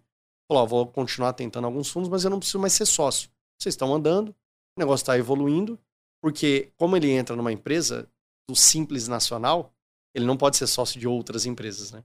Uhum. O Brasil é complicado o negócio de investimento anjo. Se você recebe investimento, você deixa de ser Simples Nacional. E aí, tributariamente, não valia a pena. Depois a gente acabou mudando, depois de um tempo, Uhum. mas na época não dava. Então ele falou: ó, vou, eu, eu saio da, da operação como sócio, mas eu, eu continuo com o mandato de, de percentual do, do modelo que eu consegui e tal. Fala um mútuo conversível e tal. Tipo, é quase isso. É quase um mútuo conversível. É, e aí, beleza, cara. Focamos no negócio, começamos a avançar, começamos a crescer. é, fechamos um, um, um, um pouco atrás, a gente fechou um negócio com o UOL. né? Antes do, do Hamilton, na verdade. Hoje, se você entrar no UOL, o audível. o audível. Se você botar lá no Google Magento Wall, ele vai abrir uma landing page para você contratar um Magento por dentro do Wall. É a nossa tecnologia que está lá. Legal. né? Então a gente faz um white label para eles. Tem mais de 500 lojas lá dentro. Então a gente foi acertando a mão nas coisas, foi arredondando, acertando tecnologia, acertando as vendas e tal. E o negócio começou a ganhar, ganhar força. E aí em 2019 foi o primeiro ano que a gente, como sócios, recebeu o salário o ano inteiro. Pô, coisa linda. 2019? 2019. cara. Depois de, no meu caso, foram 15 anos Caraca. para chegar e falar, beleza, agora a gente tá recebendo em dia, estamos pagando as contas, o negócio tá andando. E aí veio o, o- veio um negócio chamado, né, então teve essa virada. A gente, só antes da, da pandemia, na verdade, aconteceu o seguinte, tem uma, a gente se aproximou da F-Câmara, que é uma empresa de, de tecnologia grande, Fábio Câmara. do Fábio, exato, para que eles ficarem interessados em, em adquirir a Signa. Só que na hora que for olhar os números, falou, pô, tem imposto atrasado, pô, a gente não pode comprar uma empresa que tem dívida e tal. A gente falou, pô, mas né, se comprar, paga a dívida. Né, zera isso, não é um problema. Não, tal. Aí tenta daqui, conversa dali. Aí eles fizeram uma, uma seguinte proposta. Falou, ó, o Franklin vem para dentro da F-Câmara, trabalha aqui, depois a gente traz a, a Signa. E aí a empresa estruturada, pagando as contas, rendendo bem, aí eu comecei a ter uma, uma jornada quase que dupla. Porque eu comecei a trabalhar aqui em São Paulo, dentro do escritório da F-Câmara, para a F-Câmara. Legal. Trabalhei três meses, janeiro, fevereiro e março. Março entrou a pandemia, 2020. Aí, assim, tava super difícil trabalhar, porque só no trânsito era seis horas por dia de trânsito. Então eu trabalhava um pouco no ônibus, mas assim, não era de qualidade o trabalho dentro do ônibus. Então a Signa eu não conseguia fazer o que eu tava fazendo, né? Conseguia trabalhar para a câmara certinho, mas para a Signa não tava rolando na mesma qualidade. Quando veio a pandemia, o que comecei a fazer? Bora, trabalhar 16 horas por dia, por que não? Qual o problema? É, já tava quase isso no ônibus, É né? Red Bull e, e- e pão na chapa. Vambora, não, não tem problema. E aí foi onde a gente tava estruturando as coisas da Signa, tava andando bem, trabalhando na F-Câmara. E aí a F-Câmara comprou uma, uma empresa chamada Omnicar, que trabalha com marketplace. E eu fiquei como CEO nessa empresa. né? Peguei ela em, em maio de 2020. Né? O, é, os números, não, eu já, já, já ia falando os números aqui, mas sim. eu- não é minha empresa, né? Eu não posso falar o número dos outros. Mas peguei uma empresa né, com uma dificuldade. Essa empresa foi comprada, né? A F-Câmara Uhum. sempre muito bem. E aí eu foi o desafio de quase que voltar lá do início, de pegar uma empresa que estava começando, tinha um time, tinha uma estrutura, mas faturamento por baixo. Então, reestruturei a empresa financeiramente. Então, saí com a empresa com caixa, com lucro. Em um ano e meio, mais ou menos, eu fiquei na, na Omnicar. Só que nesse meio tempo, eu continuei na Signa, fazendo o trabalho na Signa, a empresa rendendo Vendendo ali seu software como serviço. vendendo e e- e e-commerce rolando e as coisas acontecendo. Aí a gente recebeu em 2020 uma proposta de venda da Signa, de do, do Jander Martins, né, que é o, o nosso sócio hoje. Ele comprou metade da empresa na época. Então fez ali um, um investimento, colocou caixa na empresa para a gente poder crescer, poder estruturar. Só que era uma uma época que a gente não estava mais procurando dinheiro. Eu já vi muita gente falar isso. Na hora que eu parei de procurar dinheiro e eu foquei no negócio, foi onde veio uma oportunidade de alguém querer comprar. E aí, a gente recebeu ali o investimento dele no negócio, né? Então fez, fez cash-in para a gente poder tracionar. E a pandemia aconteceu duas coisas. Aconteceu o aumento de empresas procurando e-commerce, então a gente começou a vender mais. Só que o aumento de proposta para os nossos funcionários. Então a gente começou a perder gente né, para o mercado. Virou a guerra dos desenvolvedores. Mundo, é. Virou uma guerra, uma loucura. Né? No meio do caminho passaram desenvolvedores cara, que não sabiam desenvolver, mas falavam que sabia, falavam que tinha experiência. Né? Então foi um desafio.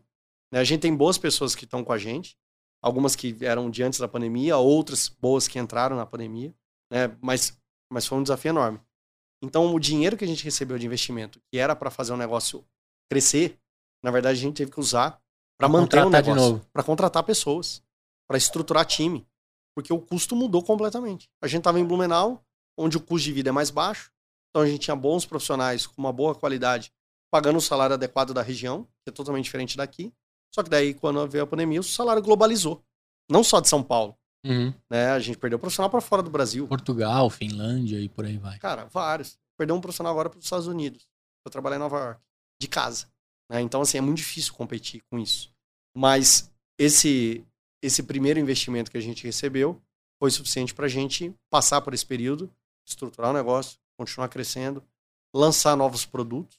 A gente, na pandemia, lançou o Signa Commerce, que é a nossa nosso SaaS de Magento 2. Uhum. O Magento tem uma nova versão, né, que é um, mais atualizado, com tecnologia de ponta.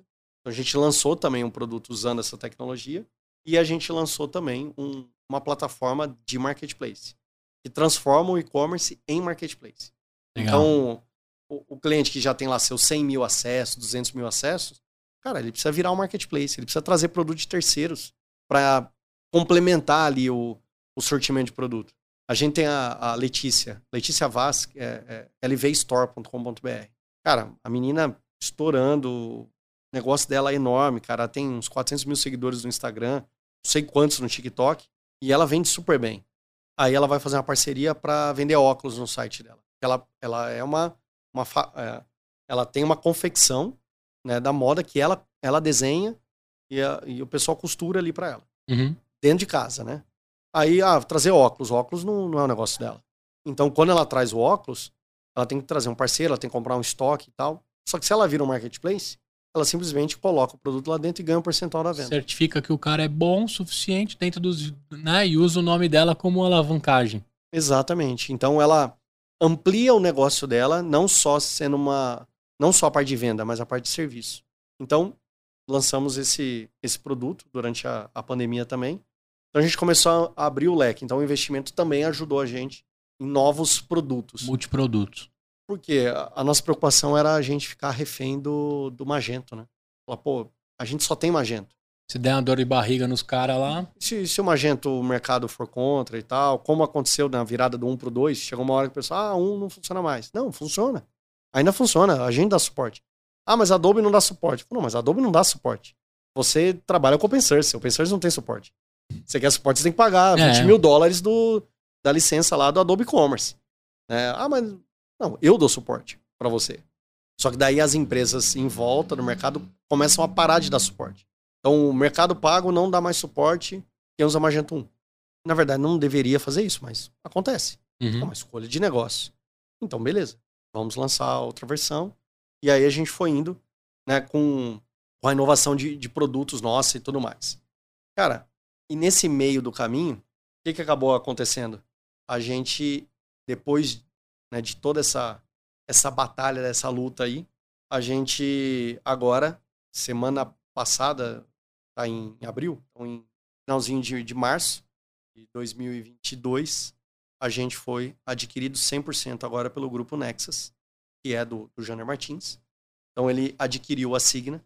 Né, a gente divulgou agora na, na, nos meios aí sobre essa, sobre essa aquisição.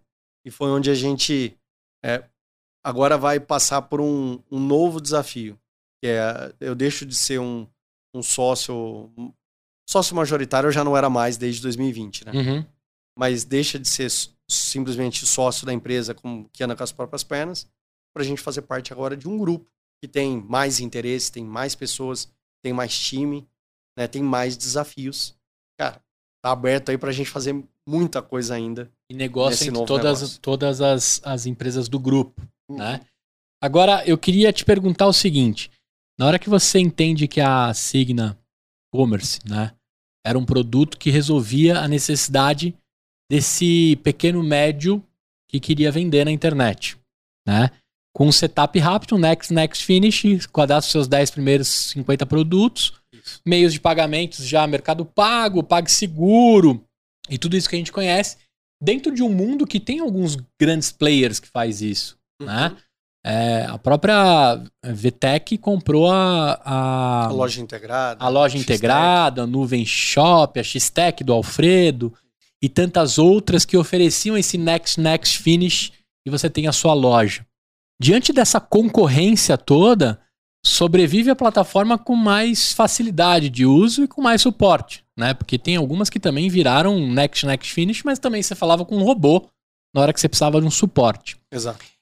Como é que está esse mercado de e-commerce? A pandemia acelerou demais as lojas, né? Uma vez que você teve que fechar sua porta de aço na loja física, ou era online, ou você tinha que recomeçar sua vida completamente, novamente. O que aconteceu nesse meio da pandemia com o mercado de e-commerce?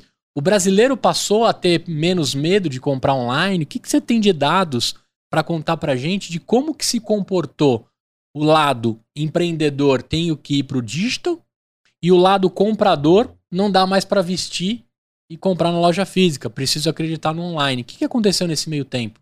Cara, é, então alguns pontos aí, né? Então, sim, o, o, o, empresário ele, ele quer uma plataforma cada vez mais fácil e o Magento, por padrão, não é uma plataforma fácil, não é next next. Então a gente criou isso, criou uma área que você vai lá e cria uma loja em um minuto, já com seu tema, com com a base, isso em Magento. Então foi algo extremamente inovador de uma plataforma que sempre foi vista como uma plataforma extremamente robusta e quase que inalcançável para o empreendedor. Vocês trouxe user experience para então, ela. Exato. Na hora que ele falou, pô, eu consigo pagar, eu consigo fazer aqui sozinho, cara, mas muito legal. Só que a gente percebeu que sozinho não é tão sozinho assim. Ele precisa de um apoio. Então o nosso suporte. E o setup passou a ser negócio para vocês. O setup é negócio. O, o nosso suporte é um diferencial. Então, a Vetex ela não dá suporte para o cliente. Quem dá suporte é a agência. Nós damos suporte para o nosso cliente. Se ele tem uma agência e a agenda dá suporte, tudo bem. Mas nós damos suporte. Uhum. Então, ele tem acesso para a gente. Então, isso também é um diferencial do nosso negócio. Então, enquanto algumas são muito simples, mas sem suporte, você tem que se virar, tem que ir atrás, a gente conseguiu encontrar um, um meio do caminho onde é um empreendedor ele quer um negócio robusto, mas ele quer apoio, ele quer suporte, ele quer acompanhamento. Então a gente consegue fazer isso com ele. E aí ele tem agência que pode fazer SEO, fazer layout e tal, junto nesse trabalho. Campanha e etc. É, então, para fazer realmente o negócio dele crescer ainda mais. Na pandemia, o que aconteceu? O consumidor se, se viu obrigado a comprar online.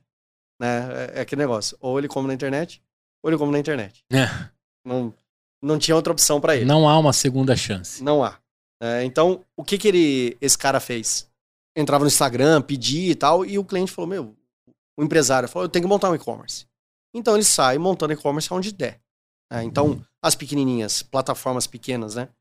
É, pequenas em. A gente fala em recurso, mas é, em volume de clientes é monstruoso, né? A, a Nuvem Shopping, que atende né, um, um modelo de cliente meio nesse sentido, ela tem milhares de clientes, só que normalmente com lojas menores. A Vtex ela tem menos clientes, só que com clientes com porte maior. Então, os caras que precisavam entrar rápido optavam por essas soluções mais simples, rápidas de, de, de serem trabalhadas. Só que tinha muito cliente que já estava, o, o, cliente ele já estava na plataforma né, e viu que na pandemia ele precisava de uma estrutura maior. Ele precisava Next crescer. Step. Pô, meu, calma aí, essa aqui me atendeu até aqui, agora, agora eu quero crescer. Então a gente pegou muita migração de loja nesse período. O cara não era a primeira loja dele, era a segunda, era a terceira. Ó, agora eu preciso de um negócio robusto. Porque eu tenho um cliente querendo comprar. Eu preciso dar uma estrutura para esse cara. Eu preciso ter um cálculo de frete diferente. Eu preciso ter promoção diferenciada. Eu preciso ter afiliado. Preciso... Enfim, o cara tem demanda no negócio dele. que uma outra plataforma menor não, não consegue atender. Uhum. E a gente pegou muito desses clientes. Mas ao mesmo tempo a gente fechou com a Lojas Líder. A gente montou o e-commerce deles em 20 dias. É uma empresa de faturamento na casa de bilhão, 120 lojas físicas espalhadas no Brasil inteiro. Com mais de 10 mil SKUs. Tem que montar em 20 dias a loja. E, e montamos, porque tinha. Era dia das mães que estava chegando. Falou: a gente precisa montar, dia das mães tem que estar no ar, porque as lojas estão fechadas. A gente não pode ficar com zero de faturamento. Tava tudo fechado na época. A gente correu, montou a loja, estruturou e conseguiu atender a demanda deles. Estão com a gente até hoje, crescendo pra caramba, estruturando super Legal. bem ali a plataforma. Então a gente viu o, o empreendedor sendo obrigado ou a ir pro, pro digital ou ele profissionalizar o digital dele. O empreendedor não pôde ficar onde ele estava. Ele, ele teve que se mexer. Exceto o cara que já estava muito bem. A Letícia da LV, que já estava super estruturada e tal. Então o que, que ela fez? Ela começou a colher mais frutos. Foi isso que aconteceu. Uhum. Ela cresceu, ela montou Ela já tava com a base de lançamento do foguete pronta. Já tava Era ali. só levantar voo. na, na Black Friday da, de 2020.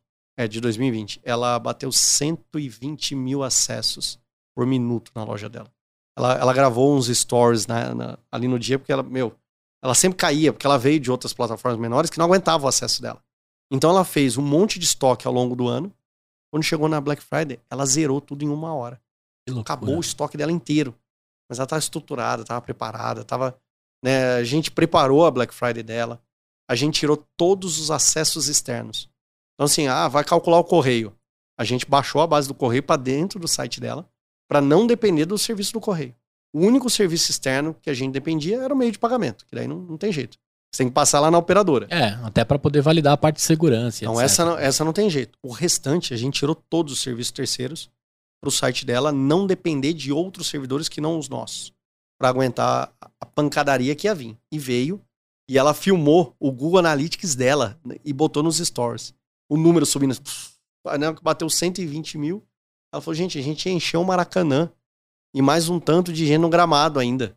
Acho que é 80 mil na, na Uhum, uhum. do Maracanã agora, né? Sim. Nunca mais 200 e tantos mil da, da geral do, do passado, né? Uhum. Então, a, a pandemia fez essa transformação, né?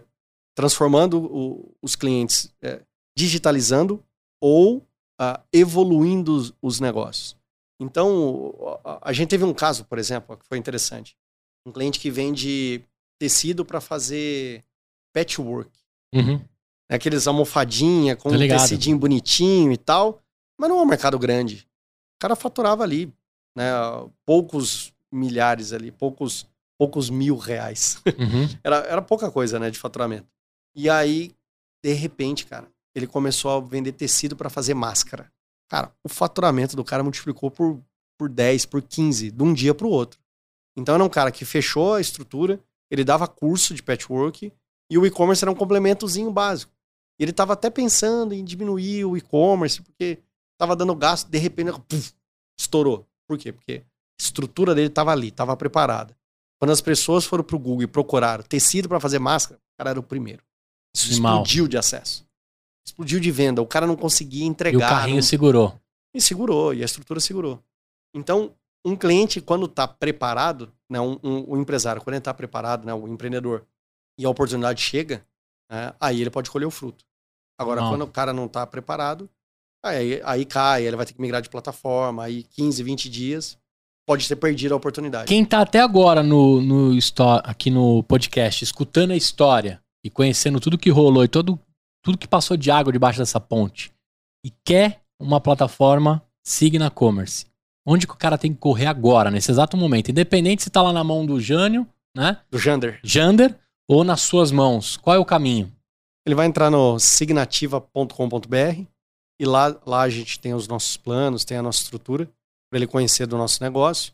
Pode acessar nossas redes sociais também, é, no, no arroba signativa no Signativa. Ah, ah, a gente não conseguiu mudar para Signa né, no, no Instagram, porque é um nome muito curtinho. Uhum. Ah, lá a gente tem informações sobre o nosso negócio, né, como que a gente pode ajudar os empreendedores, porque o desafio, né, muitas vezes, Gustavo, você que é um, é um cara de, de negócio, já montou negócio online, sabe, Uhum. escolher a plataforma de e-commerce, escolher o software que ele vai utilizar para montar o negócio é um desafio enorme. Porque ele está escolhendo algo que ele não tem ideia do que é aquilo. É, é o cara que, que vai ficar com ele no, no dia, na noite, na saúde e na doença. E é o, é o cara que começa a correr e precisa comprar um tênis. O cara, que tênis que eu compro? Eu não sei, eu não, nunca corri, não sei como que é isso. Aí ele vai lá na loja e compra o mais caro. É errado. Não é o mais caro. Não é isso. Não é, é simplesmente o dinheiro. Ah, vou comprar o mais barato, cara. Vai dar ruim no pé, provavelmente. Vai, ser é, duro, ou lesiona o joelho. Vai lesionar, vai dar bolha, vai... enfim.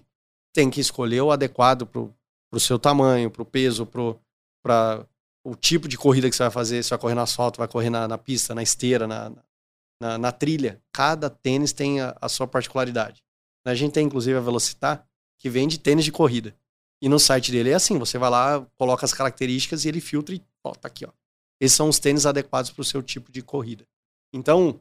É, é cliente de vocês? Cliente nosso. Legal. Cliente nosso desde a época que eu não corria. É. Agora eu gosto muito de corrida. Né? Desde a época que eu era bem obeso e não, não tava nem aí para isso. É, e, e é um cliente que tem uma estrutura legal. Quando começou com a gente, ele tinha lá um e-commercezinho dele, uma plataforma ruim, não dava resultado, trocou. Cara, começou a acertar a mão, começou a acertar, foi indo, foi indo. Deve estar tá com a gente há uns seis anos, eu acho, já, a Velocitar.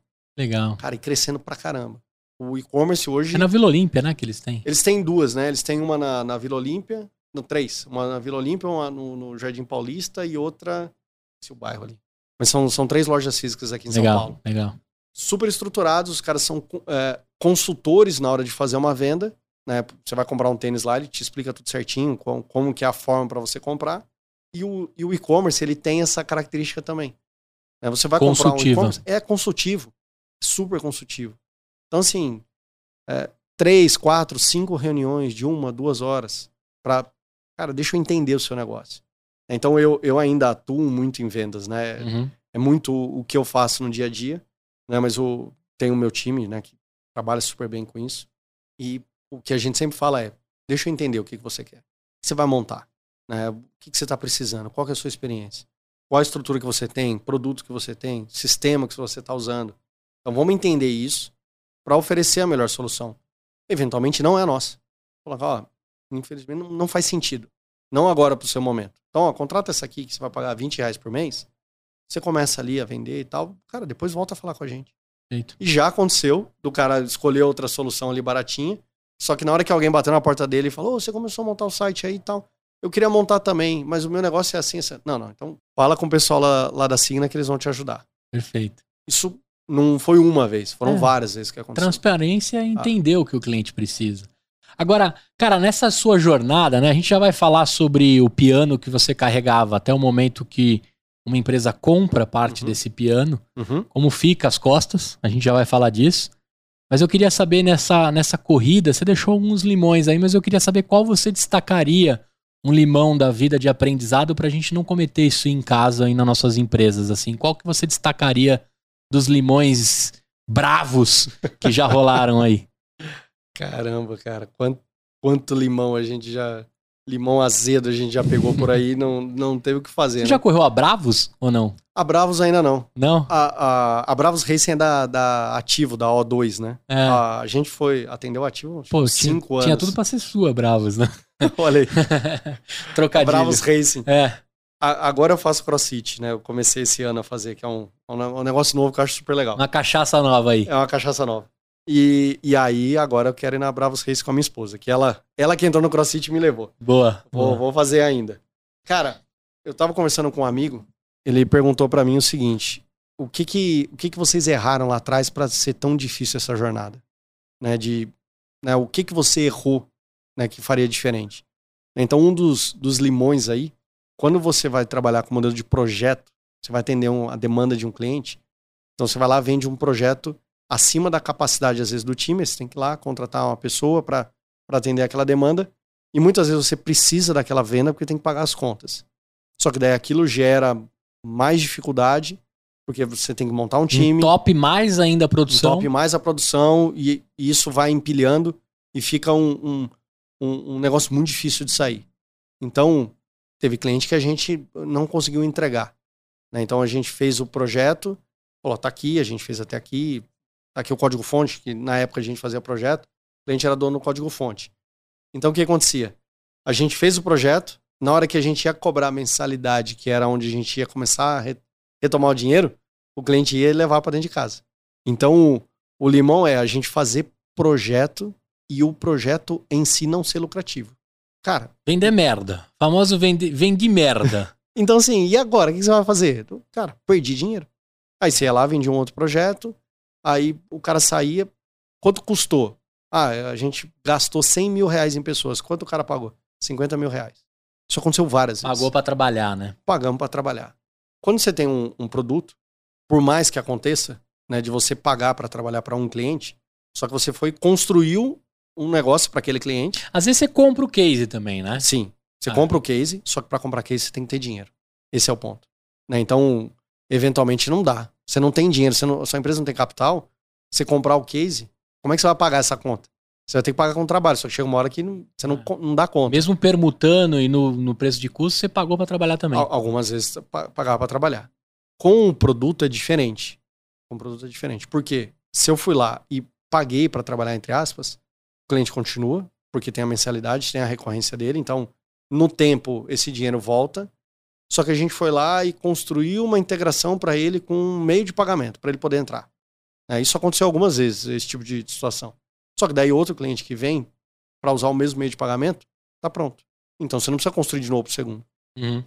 Então aí transformam num modelo escalável. E é aí que você, na verdade, passa a vender o seu aprendizado como valor. Sim. Né? Você pratica valor e não preço. Sim. E o cara que está pagando paga sorrindo. Ah. Porque ele acha que está pagando por toda a construção, mas não sabe que você está vendendo o aprendizado. Ah. Né? Que é o que eu costumo falar pra galera. Quando a gente aprende a fazer alguma coisa, você vende aquilo como serviço, como produto, o cara tá comprando toda a experiência, todo o aprendizado e tá vendo valor naquilo. Se você cobrar um pouquinho mais caro, ele também paga, uhum. né? Mas no final todo mundo tá pagando essa conta. Sim. Que é o que alguns clientes, né, entendem e falam assim, mesmo que você me colocar numa esteira que eu vou seguir ali o seu onboarding, o seu passo a passo, uhum. eu, tô, uhum. eu tô feliz por isso. Sim. Porque eu sei que eu tô comprando todo o aprendizado que você tá repetindo para todos esses clientes. Então a chance de você comprar um produto né, é, padronizado e um resultado que outros já tiveram e eu cheguei por essa indicação, é muito mais tranquilo, né? É. Mas demora, né? A gente erra, a gente vende errado também. Foi né? muito limão no, no, meio do caminho de vender. E assim, é, os meus sócios que estão comigo até hoje, muitas vezes eles falam, cara, mas né, precisa vender diferente e tal. falei, cara, a gente tinha que vender pro que tinha. Era aquilo que tinha. Ou, ou vendia aquilo, Sim. ou ficava sem a grana daquilo e não tinha o que fazer. Não tinha como pagar funcionário. Não tinha. Então, a grande dificuldade é você trabalhar com um projeto quando você não tem caixa para aguentar a empresa. Isso é um desafio enorme. Sim. Agências passam muito por isso, né? De uma forma geral, né? Agência de publicidade, agência digital, quando ela é pequenininha, aí ela vai e pega um cliente maior do que ela dá conta. E às vezes, ao invés dela crescer, ela quebra Sim. por conta de um cliente Sim. desse.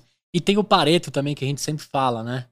Às vezes tem, tem 20% dos clientes que representam 80% do seu faturamento, uhum. Mas também é 20% dos clientes que roubam e sugam todo o seu tempo. Você tem que Sim. tomar um pouco de cuidado. Às vezes é um dinheiro maldito. É, é. Né? Às vezes vale falo. mais a pena falar, cara, não, não faz sentido você continuar. É. é. Que foi uma das coisas que vocês tomaram, e você contou essa história aqui, quando vocês abriram mão de alguns clientes de pagamentos das talagadas que a gente Isso. fala, para poder estruturar um produto, para você focar em produto. E também é, eu queria que você contasse assim, como é que você, é, mesmo sabendo que o seu roadmap e o seu caminho é construir um produto, como é que você não se vende para o mercado sedutor do personalizado, do tailor-made? Uhum. Como é que vocês escaparam disso? Porque todo tempo o mercado me seduz a vender projetos na voz e conteúdo Sim. que talvez vão ser grandes contas e grandes dinheiros, mas vai deixar o meu norte que eu tenho de construir e democratizar o acesso ao conteúdo e a podcast, etc. Mas sempre aparece um cara passando um dinheiro na minha cara assim, falando assim: olha, se você fizer do jeito que eu quero, eu vou te dar muito mais dinheiro. Uhum. E aí eu falo pros caras: não, esquece. Esquece esse dinheiro, ele vai atrapalhar a gente. Como é que você fez isso nessa caminhada? É um desafio. É um desafio. Acho que esse é um dos maiores desafios e, e das conversas que eu tenho com, com, os meus sócios é bem esse ponto. Hoje, o que a gente faz? A gente entrega uma base de um produto, só que a gente personaliza por cima. Uhum. Então, eu tô juntando É o os pandeló, dois. é o pandeló, mas você escolhe o, a o recheio Você escolhe o recheio e a e coberturazinha. a coberturazinha. Então, e ali você cobra por isso. O cliente ele pode personalizar o layout como agência. Beleza. A gente faz o layout para ele. É, e a ideia não é ser concorrente de agência. Muitas vezes a gente. Agência parceira. A agência é parceira. Às vezes a gente vende quem faz é a própria agência, né? Sem nenhum problema. Mas o cliente precisa fazer um. Lojas líder, ela precisa fazer um, credi, um crediário, cartão próprio. É, é tudo específico do negócio dele. Então o que, que a gente percebeu? No perfil de cliente que a gente atende, que são os clientes mais é, high level, assim, os clientes com, com faturamento maior, com estrutura maior, Uhum. como Com empresa. CD. O cara que tem CD. O cara né? tem CD, o cara tem estrutura lá, ele tem exigências, ele tem demandas, que se eu não fizer, ele não fica na minha plataforma. Ele não fica no meu produto. Então eu deixo de receber a recorrência porque eu não fiz o, o tailor-made. Uhum. Então a gente tem que balançar isso. E até 2019, mais ou menos, a gente não fazia a, a parte de desenvolvimento customizado. Entrava tudo como produto. E aí a gente percebeu que tinha cliente que ele saía, porque a gente não ia lá e fazia para ele. Aí vocês transformaram tudo em APIs, por exemplo? O, o Magento to- já é todo estruturado por API, só Uhum. que ele tem uma característica que são os módulos. Então, toda a funcionalidade que você faz dentro do Magento, ela é um módulo. Então, tem o cliente que tem um módulo, tem o outro cliente que não tem aquele módulo. E não ativa o módulo. E você pode fazer um módulo crediário líder. Exatamente isso. E Você aí- pegou o ponto. É isso aí. Eu, se eu der update, eu dou um update em todos os módulos que tem em comum, mas o módulo crediário líder É só deles. é só deles. E eles pagaram por isso. E o fonte, o, o GitHub lá, é só deles com esse trechinho. É, e aí eu tenho um cliente que ele, ele não. E claro, ele pagou por isso. Ele pagou por isso. E aí, nesse modelo, é um modelo de outsourcing. Então, eu cobro por hora de trabalho. Eu né, pago um valor para o desenvolvedor que vai atender. Ah, o desenvolvedor entendeu a a- o modelo, entrou dentro, virou um squad líder para mexer no, no crediário. Eu tô falando isso porque o F, a F-Câmera deve ter trazido bastante disso para vocês, Trouxe, né? Do- dos, trouxe. dos squads, Bastante dos times e, do- e da parada de como vender software e outsourcing. Mas. E a gente conseguiu, que foi o desafio até que eu passei na, na F-Câmara, porque não é uma empresa de produto. Né? Então, como é que eu financiei lá a- a- o crescimento do negócio? Uhum. Cobrando setup né? e, e botando a recorrência para vendendo hora, hora, hora homem. hora homem, então entregava a personalização que a Marisa, que a loja do mecânico, o Centauro queria, Uhum. e depois entrava a recorrência. Então a recorrência em si, ela não paga o negócio num primeiro momento.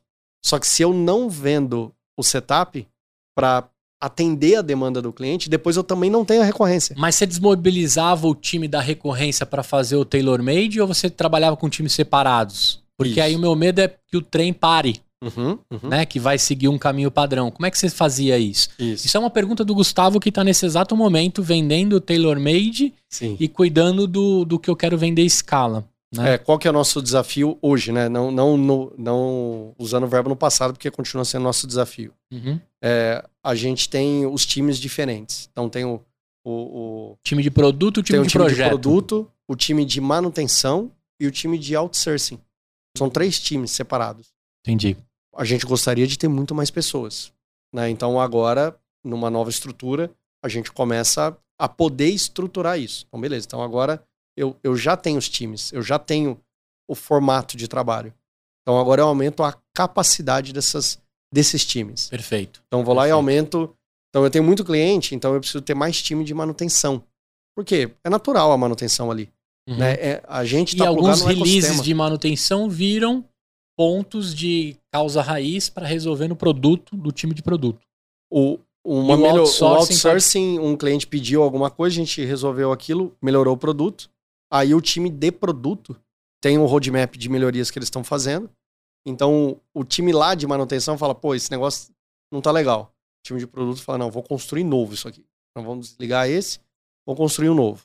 Aí o time de outsourcing tá lá construindo algumas coisas. Eventualmente, o que foi construído no outsourcing, a gente traz. Não é escondido Legal. isso do cliente. O cliente sabe que ele está pagando por uma melhoria, Que pode ser reproduzida vai no ser meu produto. produzido no produto, outros clientes vão receber. Só que o contrário é verdadeiro também. Ele também recebe o que outro cliente pediu. Sim. né? Então é um ecossistema que um vai privilegiando o outro. Então é, é uma mistura da experiência do, de trabalhar com outsourcing na, na F-Câmara, a nossa experiência, muitos anos de produto, Uhum. né? De, de falar, meu, tem que ser o produto, tem que, tem que se evoluir sempre e tal. E fazer essa mescla de entender aonde a gente está no mercado. E de entender os setups que são importantes para fazer caixa.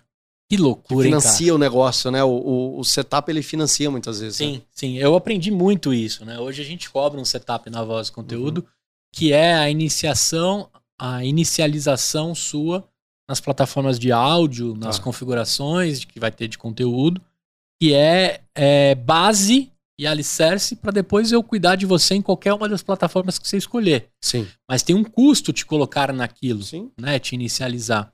Antes era muito difícil de vender, mas a gente achou uma equação entre valor e preço, as pessoas entenderem que assim, eu tô te batizando dentro do Uhum. mundo que você tá entrando, Sim. que é o que vocês fazem, né? Isso. A partir do momento que você cobra um setup pro cara ter uma loja, você está batizando ele, evangelizando dentro de uma plataforma de uma jornada nova que ele vai ter. Quando ele vem machucado, então, né? Geralmente você até adquire aquela, aquela transferência que vocês fizeram durante muito tempo, né? Pegar da pequenininha para uma mais robusta com vocês e tem algumas coisas que ele quer ali que são traumas, Uhum. né? Chagas.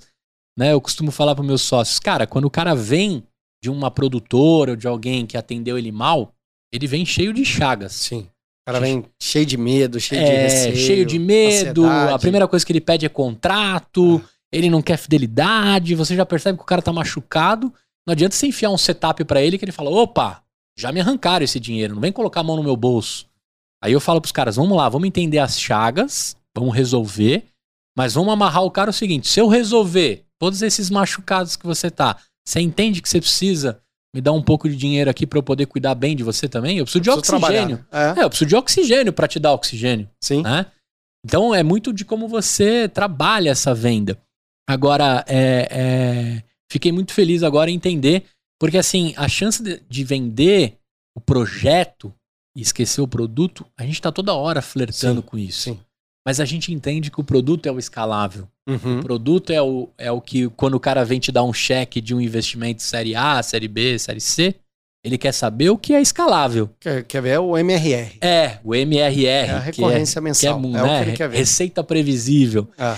E, e quando ele compra projeto, quando ele compra setup, ele sabe que tem muito de você ali. Uhum. Se você sair fora depois que ele comprou, ele fala como é que fica essa parte, porque essa venda consultiva, esse convencimento estava muito atrelado ao Franklin, né? Então tem muito disso. Você empreendedor precisa entender na sua jornada o quão você está criando as suas jabuticabas e o quão você está criando a receita previsível, o MRR, Uhum. né? Isso que tem um valor diferencial na hora de uma venda. Agora chegamos na venda, né? E o CNPJ passou um CNPJ tão, Sim. né? sim. Como é que o piano fica nas costas, Franklin? Você trouxe aí bastante suor, sangue, sangue e lágrimas diante da construção de tudo isso. Uhum. Todas as passagens, as parcerias. Como é que você fez para ficar de pé com esses pratinhos? A partir do momento que um grande grupo compra, aumenta os irmãos, aumenta o network, Sim. aumenta as possibilidades, mas também diminui alguns medos, algumas responsabilidades que existiam quando você estava sozinho. Mas eu também acredito que o piano ganha outros pesos. Eu queria que você Sim. dividisse pra gente o que acontece quando um grande grupo te compra. Como é que o seu sono mudou ou não mudou? Engraçado que por maior desafio que eu sempre tive na vida, eu na hora que é pra deitar e dormir, eu deito e durmo. É. Não, não tem problema de insônia, né? Minha esposa, contrapartida, ela fica a noite inteira lá sem dormir e eu, e eu dormindo e ela fica mais brava ainda porque eu tô roncando. Então, Como é que ele dorme gostoso assim, é, né? pô, eu tá não. cheio de problema ali. Como é que tá dormindo, pai? Eu preciso dormir pra eu resolver o problema amanhã. O né? travesseiro chega a ficar amarelo, mas você dorme. Durmo, durmo. Cara, o, é uma mudança agora de, de, de, visão né, da- das coisas. Então a gente, fazendo parte de um grupo agora, então algumas preocupações, talvez financeira, né, ali ah, diminui um pouco, né, o nível de preocupação de falar, meu, beleza, é, esse cliente eu posso comprar esse case. Eu não preciso forçar um setup nesse cara. Porque eu tenho que forçar o setup nele, não porque eu quero ganhar mais dinheiro, é porque vai custar isso pra mim. Uhum. Então eu, eu tenho que vender um setup. Quero empatar, pelo menos. É, eu pelo menos empatar e depois eu vou ganhar se ele ficar comigo mais de um ano. Se ele sair em um ano. Eu já ganho se eu for bom. Aí eu tenho a oportunidade de mostrar o trabalho e, e a gente segue.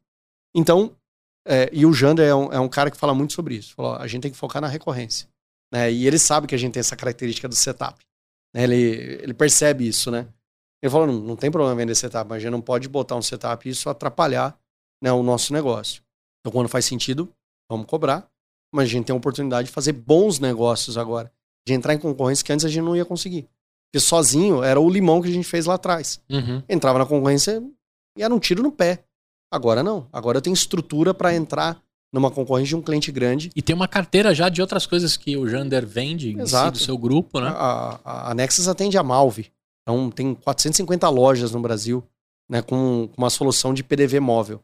Né? Então o OMS, que é uma orquestrador de pedido, e mais o PDV móvel. Então você coloca um, um, um PDV um, num Smart POS, parece um celular, Uhum. todo o controle da empresa dentro daquela ferramenta ali. Você não precisa de caixa, não precisa de nada. Tem 3G no aparelho. Ah, vou montar um quiosque. Você leva a maquininha ali, pronto. Acabou. Tá tudo ali. Baixa da nuvem, Tudo tá ali. pronto pra usar. E o OMS, ele é o, o sistema que faz a conexão com os canais. Então, o e-commerce, ele passa a ser um canal de venda. Animal. Do mesmo jeito que o PDV móvel é um canal de venda físico, Marketplace é um canal. E claro, quando ele compra você, ele entende que conectar esse mundo aí potencializa absurdamente a Potencializa canais. multicanalidade Ah. e o mundo tão híbrido que se fala. Omnichannel. É. Esse, é, esse é o grande negócio. O É que isso aí. faltava ali na, na Nexus era o e-commerce para ser omnichannel. Né? Porque já tinha venda nos, nos canais, já tinha integrações com vários e-commerces, mas Uhum. não tinha o próprio e-commerce. Então o cliente vinha e falava: legal, você resolveu aqui, monta o e-commerce para mim. Ah, não tem. Ah, faz, faz com o fulano. É, não, não, vou trazer um parceiro aqui. Aí o parceiro não, tá legal, não funciona direito, ou é caro, ou enfim. Agora não, agora a gente tem a solução de ponta a ponta, olhando o omnichannel. Perfeito. Tá? Então, a responsabilidade do o que a gente estruturou até, os times de desenvolvimento, eles continuam iguais. Então, um time que cuida do Signa Shop, que cuida do Signa Commerce, do Marketplace, eles continuam executando a mesma coisa.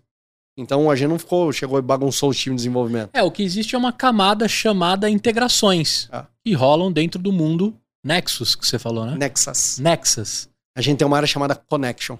Connection. Connection, ela é justamente para isso. É isso ela aí. faz as integrações com os É sistemas. os manos de back-end, Rasgando a API pra caramba ali, pra um lado e pro o outro. Python comendo solto. Python, exatamente. É. É. isso aí, é isso aí. O Python comendo solto e os caras Isso. conectando tudo e a coxa de retalho virando uma loucura. Então vai estruturando esse, esse modelo de negócio. E aí, do nosso lado, o que, que a gente. Então, o Thiago, que era. Que é os- ele, ele tava já como COO na Signa. Ele era CTO, Aham. virou COO. Aí agora, na Nexus, ele é CTO lá. Então, a gente tá. ne- Foi recente, né? Foi mês passado. A gente tá nesse processo agora de integração dos times, integrando o time de suporte. Time, o time de marketing foi o primeiro. Já juntou e falou: agora é um time só. É, vamos vender uma parada única. Já, já vão começar a montar todo o documento, evento. A gente tem um evento amanhã, Uhum. né? Então, aí já vamos estar lá no, no evento com um nome só, com uma apresentação só. Time comercial já já se uniu. O cara já né? tem mais isso no canivete Então suíço tá aqui, ó, você pode oferecer aqui, aqui. Pô, mas eu não sei vender e-commerce ainda. Aí o, o, o- comercial aqui do, do e-commerce, pô, eu não sei vender o OMS ainda. Não Leva o. Franklin por enquanto. Não, é, é- é- entre eles, né? E esse foi o ponto legal. Falou, cara, não depende de mim. Você precisa botar um e-commerce? Cara, tá aqui o Gabriel, que é meu líder de vendas na, na Signa. Tá aqui a Sandra, né, é executiva de vendas. Então, leva eles para fazer essa reunião. Então, para Só de olhar na um aprender o outro. Pra fazer upsell e cross-sell, já tem um mar de oportunidades. Cara, no ano passado, 70% das nossas vendas, não em financeiro, mas em, em quantidade de vendas, 70% foi upsell. No ano passado. Não tinha ainda o OMS. Imagina o que, que a gente pode fazer agora. É, não, juntando tudo. Né, o, o OMS sendo vendido para os clientes, né, e o OMS, como ele é um orquestrador, ele é uma base. Então, o cara pode ter um RP e você coloca o OMS por cima. Então, a partir do momento que você coloca o OMS nesse cliente, você amplia os canais que ele pode atuar. Então, você controla o estoque físico dele nas várias operações, unificando no e-commerce. Você compra no e-commerce, escolhe qual loja física você vai retirar, e ele já sabe se tem estoque lá ou não. Sim. Já aí você entra na Já loja trava no PDV. PDV móvel, ali na mão. Você fala, ah, vim fazer a retirada. O cara clica aqui, ó, retirada. Qual é o seu CPF? Digitou ou QR Code. Animal. Tá aqui, ó. Já sai a notinha, pode, pode levar o seu produto. Então, tudo integrado, fazendo um omnichannel de verdade. Porque, na verdade, no mercado, a galera não tá trabalhando com o omnichannel real. Sim. né? Ah, é uma É integração, um pseudo, negócio ali é pseudo omnichannel. Ah, eu comprei na loja, no e-commerce, quero trocar na loja física. Hum, Hum, não dá. Hum. Ah, quero fazer tal. Hum, sabe o que dá. é, senhor? É, não, mas é, ó, a gente gera um cupom aqui, daí ele emite monta nota, faz umas gambiarra que às vezes passa, Aham. só cara grande não consegue fazer gambiarra. É. Fiscal, não, não tem como. Não, tem senão você, você abre um rombo contábil absurdo, né? E ó um detalhe, que daí o nosso produto de marketplace ajuda o, o OMS. No marketplace é obrigatório fazer split de pagamento. Então você, quando vende no, no marketplace, 100 reais, tanto do mercado pago. 15% fica pro. Vou pegar o caso do Mercado Livre, né? 17,5%. Vendeu 100 reais, 17,5% fica pro Mercado Livre. O restante vai pro lojista. Isso é padrão. Marketplace tem que ser assim, Uhum. porque se você recebe o dinheiro inteiro, você tem que emitir a nota E aí dá, inteira daquele dá valor. é, dupla... Bitributação. Bitributação. Ou sonegação. Uhum. Você não emite a bitributação, dá uma sonegação. Então, tem que estar estruturadinho. Só que o que a gente consegue fazer? Eu trago o marketplace para dentro de, um, de uma loja física normal, que não é um marketplace. Eu uso cada loja física como se fosse um seller de um marketplace. O que, que isso quer dizer? Gustavo entrou lá, vai comprar os produtos pro Davi. Aí foi lá, vai comprar um, um, um berço e vai comprar um, um daqueles tapetinho no chão. Pra, você coloca o bebê lá e ele fica brincando lá Uhum. com, com os bichinhos. São dois produtos de duas lojas diferentes, físicas, da mesma marca. Tá? Você comprou no e-commerce. Um produto tem numa loja, outro produto tem na outra loja física. Para você que está comprando, tanto faz. Tanto faz e O problema não é quero seu. nem saber como vai ser o rolo. Eu quero receber os dois. Só quero receber um produto. O que, que normalmente se faz? Você pega os dois produtos, faz a transferência para um CD e envia tudo com uma nota fiscal só. Só que você teve transferência. Você tem tributação nisso. Você tem movimentação fiscal aí. O que, que a gente consegue fazer? Você comprou o produto, ele vai sair um produto de uma loja física com a nota daquela loja física, o produto, o outro da outra loja, com a nota da loja. Com as comissões já bem estabelecidas. As comissões até de loja física, porque muitas vezes quando você monta o e-commerce, arruma briga com a loja física, porque daí tem comissão e tal. Não, você paga a comissão da sua própria loja, para o gerente de venda, para os vendedores, e você faz o split financeiro. Você não precisa ter uma. Um, não necessariamente você precisa ter um percentual acima disso tudo, né, para o grupo. Não necessariamente. Às vezes você pode simplesmente pega o valor integral de uma loja, o valor integral da outra. É, fiscalmente, você tem um produto saindo lá de mil reais e entrou mil reais. Uhum. O outro produto é 500 reais, entrou 500 reais lá. Perfeito. Então você tem um, um- um fiscal estruturado, com as notas fiscais corretas, nota fiscal eletrônica. Muita gente emite nota NFCE para venda na internet. Não pode. Venda na internet é nota fiscal eletrônica. A, Uhum. no- a NFCE é venda física, presencial. É uma tributação diferente. Uma modalidade fiscal diferente. Aí você compra online uma- é, um NFE, vai trocar fisicamente. Nessa troca, gera uma NFCE. É toda uma bagunça fiscal que a maioria dos sistemas não estão nem aí para isso. E o Jander veio da Master SAF. Tinha 70% do mercado da parte de tributária no Brasil. A Master SAF foi vendida para Thomson Reuters. Uhum. né? Então, o, o Jander veio de lá. Então, a preocupação tributária dele é muito grande. Sim, sim. E Ele na hora que a gente- de explosão Muito. tributária, de, de- Entende muito desse negócio. Então, ele trazendo um sistema de digitalização, a gente vindo por cima com o e-commerce, com o marketplace, na hora que junta isso, animal. fica uma ferramenta muito poderosa. Animal. Que a gente consegue resolver a, a vida digital do cliente de ponta a ponta. Ah, mas aí tem Plug and Ah, play. plug and play. Tudo isso já funcionando. Eu falo, ah, mas eu tenho que fazer a, a parte contábil lá do contador. Tem os RPs todos conectados ao OMS. O OMS não, o OMS não é um RP. Ele não faz a parte contábil, é, SPED fiscal, essas coisas que são específicas de sistemas financeiros. Então você pluga o sistema financeiro que resolve isso. Animal. E Animal. está resolvido de ponta a ponta. Então, quando a gente é, começou a, a- a olhar essa oportunidade, lá em 2020, a gente tinha uma outra empresa querendo investir na gente, nessa época. E a gente analisou a- outra empresa, era uma empresa de hospedagem. A gente falou, pô, legal, cara tem uma base gigante, que a gente pode atender, mas, cara, não tem a sinergia que a gente tem com o Jander. É uma empresa de hospedagem famosa? Não é tão famoso. Tá bom, tá bom. Não precisa contar, não, pra não, pra não ser. Tá é que bom. os caras são parceiraços. É, tá bom. Mas não é tão famosa. Né, é, as, as conhecidas a gente passou e os Tá caras bom. olharam pra gente e falaram assim: vocês são muito pequenos. Tá bom. Isso que aconteceu. Beleza. Né? Ó, Agora pode ser diferente, né? É. Parece Mas que o jogo vão- virou não é É, mesmo? mas, aí, vão- mas aí vão ter que falar com o Jander. É. E, e aí, nessa, nessa vi- virada aí de, de responsabilidade, né? Então, a gente tem todo um time que tá engajado para resolver isso. E o, o piano, que antes era, cara, precisa vender, vender, vender, vender, vender.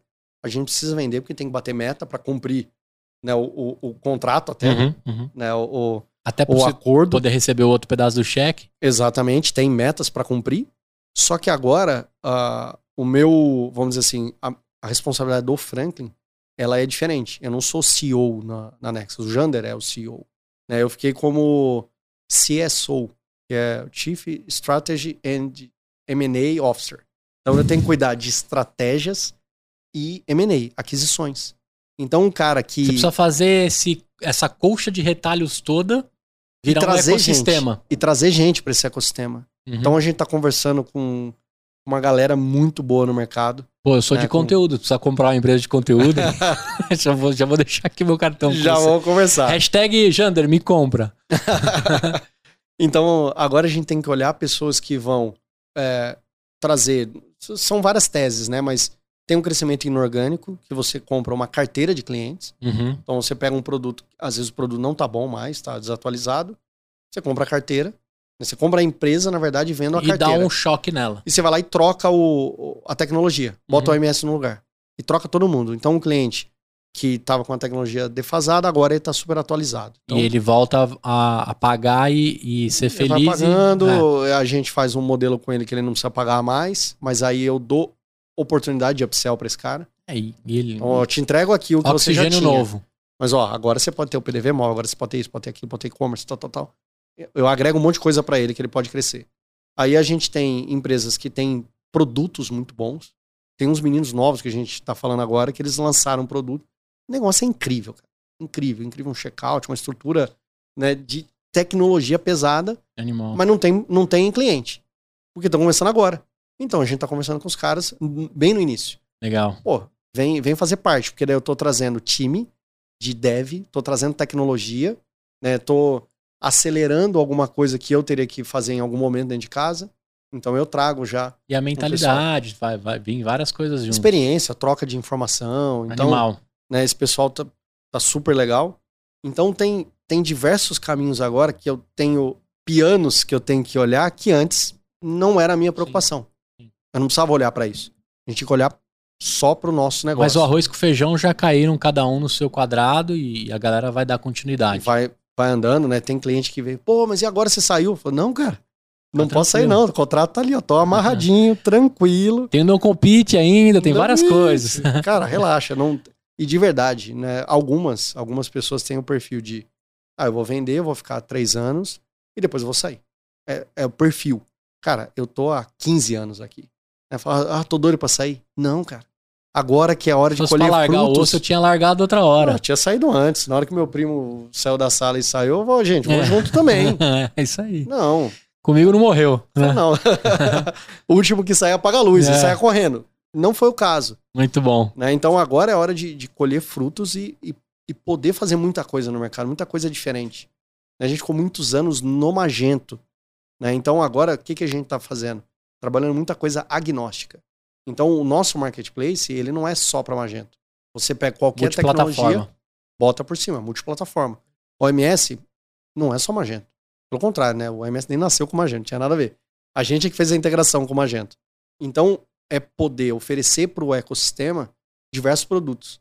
Feito. Eu entro no cliente com Magento, coloco um MS. Eu entro com o MS e ofereço um marketplace, mas o cara tá na VTEX. Beleza. Não tem problema. Continua lá. Tudo tem problema. conversa. Então, a gente consegue ajudar mais o mercado.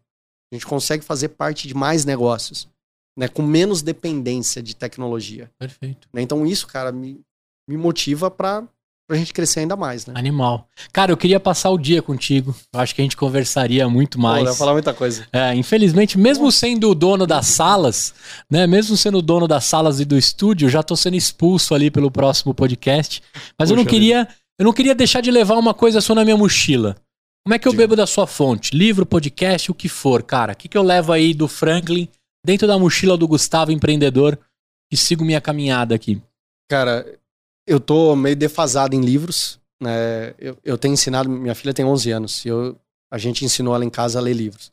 Leu todas as coleções do Harry Potter, não sei, cara, ela lê muito, muito. E aí por conta dela eu acabo lendo um pouquinho.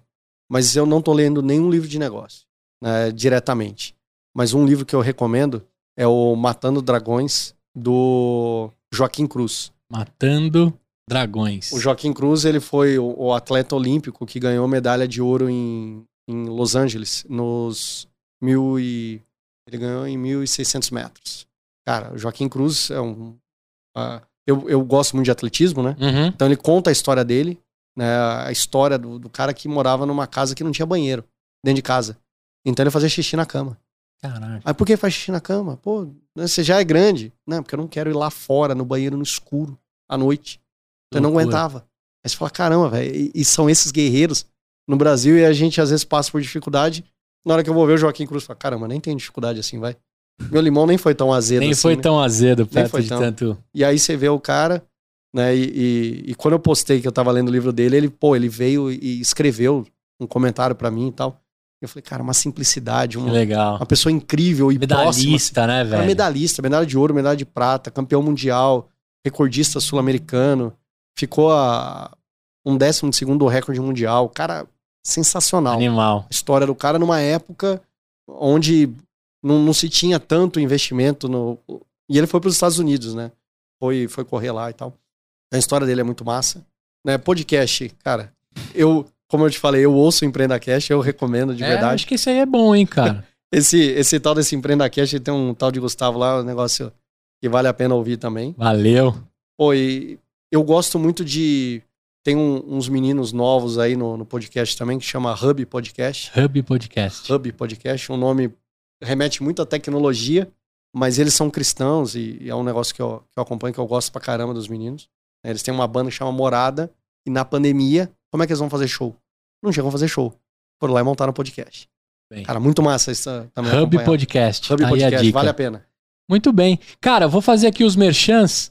Jurídico por assinatura pode te ajudar a partir de 299 por mês. Jurídicoporassinatura.com. Proteja a sua startup com assessoria jurídica. Fit Anywhere para você malhar em qualquer lugar. Bluefields, foguete aceleradora de empreendedores. E idolink.bio para você criar sua link, seu link na bio e distribuir aí o seu, o seu link com todas as suas redes sociais, inclusive onde que a galera te encontra, quais os caminhos para falar mais com esse bravão aqui, esse brabo, tem o brabo e tem o bravos, né? Como é que a galera te encontra e agradecer em nome de toda a comunidade de empreendedorismo do EmpreendaCast. Opa. É, meu Instagram, fbravos. Então, conta um pouco lá da, da minha vida, tanto de empreendedor quanto da parte de esporte, que eu gosto bastante. Corrida, crossfit, essas coisas eu, eu curto. É, meu LinkedIn também, Franklin Bravos. Então, lá só sobre negócios, estou lá também. Então, é um prazer poder né, responder cada dúvida do que o pessoal tiver, quiser trocar ideia. Tiver um negócio bacana no mundo digital, quiser apresentar, cara, me chama de verdade. É, é, é o que eu, eu gosto de ouvir histórias, gosto de contar história, mas gosto de ouvir também. Uma delícia, cara, conversar com você. Eu fechei meu caderninho justamente para dizer o seguinte, né? Em algumas páginas aqui, não foram poucas. Acho que o principal ponto para ressaltar para você, sonhador e sonhadora, é que cuidado com a página que você está comprando das histórias empreendedoras. Aqui a gente contou 15 anos, a gente recortou vários capítulos, várias páginas, bastante água que passou debaixo dessa ponte para chegar num exit, para contar uma história, para construir de fato, né, é, um- uma história empreendedora, Uhum. um caminho dentro de um mundo cheio de tantas tecnologias, cheio de tanta dificuldade, mas é, dentro de todas as concorrências e possibilidades, você construiu uma história muito legal e agora tem outros capítulos que vão ser construídos. Então eu queria te agradecer em nome do EmpreendaCast, né? Como é que foi legal conversar contigo. E para fechar, olhando para aquela câmera, você tem uma filha de 11 anos, como ela chama? Rebeca. Rebeca. Rebeca que vai pegar para escutar um pouquinho do papai, né? Deixar um beijo para. Rebeca, sua esposa chama como? Giovana. Giovana, a esposa e Rebeca. Você vai mandar uma mensagem pro Franklin daqui cinco anos. Cinco O anos. que, que vai rolar daqui para lá que você vai estar se ouvindo? Ver se você atingiu essas metas ou não. Beleza. Daqui cinco anos, nosso objetivo é morar nos Estados Unidos. Minha filha vai estar tá finalizando ali high school. Né? Então, talvez fazendo badminton, que é o esporte dela, ou que legal. quem sabe voltar para o atletismo, que ela também é muito boa, e se preparando para ela entrar na faculdade dela. Né? E a ideia é a gente poder fazer o que a gente fez aqui com a experiência do mercado tão desafiador no Brasil, a gente levar um pouco disso também para os Estados Unidos, porque o, a plataforma que a gente trabalha ela já é multi-idioma, multi-localidade. Perfeito. E o OMS, que nasceu aqui, também ele também é uma estrutura para multi-idiomas, para multi-locais. Então, né, o, o, meu objetivo é ir morar nos Estados Unidos e de lá continuar na, na Nexus, só que num outro patamar. Perfeito. Né, podendo auxiliar também empreendedores do mundo inteiro. Muito bem. Cara, obrigado demais. Para você que ficou até aqui, espero que você tenha curtido e gostado desse episódio assim como eu. Deixa seu tchau ali naquela câmera. Gente, muito obrigado. Gustavo, grande prazer poder vir aqui no, no podcast, no Empreenda Cast. Para mim foi um prazer enorme, uma, uma realização pessoal também poder estar aqui. Né? E para todos os empreendedores que estão nos ouvindo aí, foi um prazer estar aqui. Um grande abraço para todo mundo. Um beijo para Rebeca, um beijo para Gi, te amo. Até mais. Para você também, saiba que foi para mim um privilégio dobrado. Para você que ficou até aqui, até o próximo episódio. Siga nossos canais, curta nosso nosso vídeo aqui inscreva-se no canal. Até a próxima e tchau! Fala empreendedores do EmpreendaCast, tudo tranquilo? Se você tem uma ideia de negócio e está na dúvida se ela é boa mesmo, ou se já começou, mas está patinando, nosso programa de validação de startups Sparks é para você. Em apenas três meses, vamos caminhar lado a lado contigo e guiá-lo nas metodologias do Vale do Silício para validar sua ideia, modelar negócio, testar o protótipo, planejar MVP, se conectar com mentores, investidores e muito mais. Chega de perder tempo e dinheiro à toa, hein? Vem com a gente. Estamos com as inscrições abertas. Acesse www.bluefieldsdev.com e saiba mais. Ou simplesmente procure por aceleradora Bluefields nos mecanismos de busca. Até mais!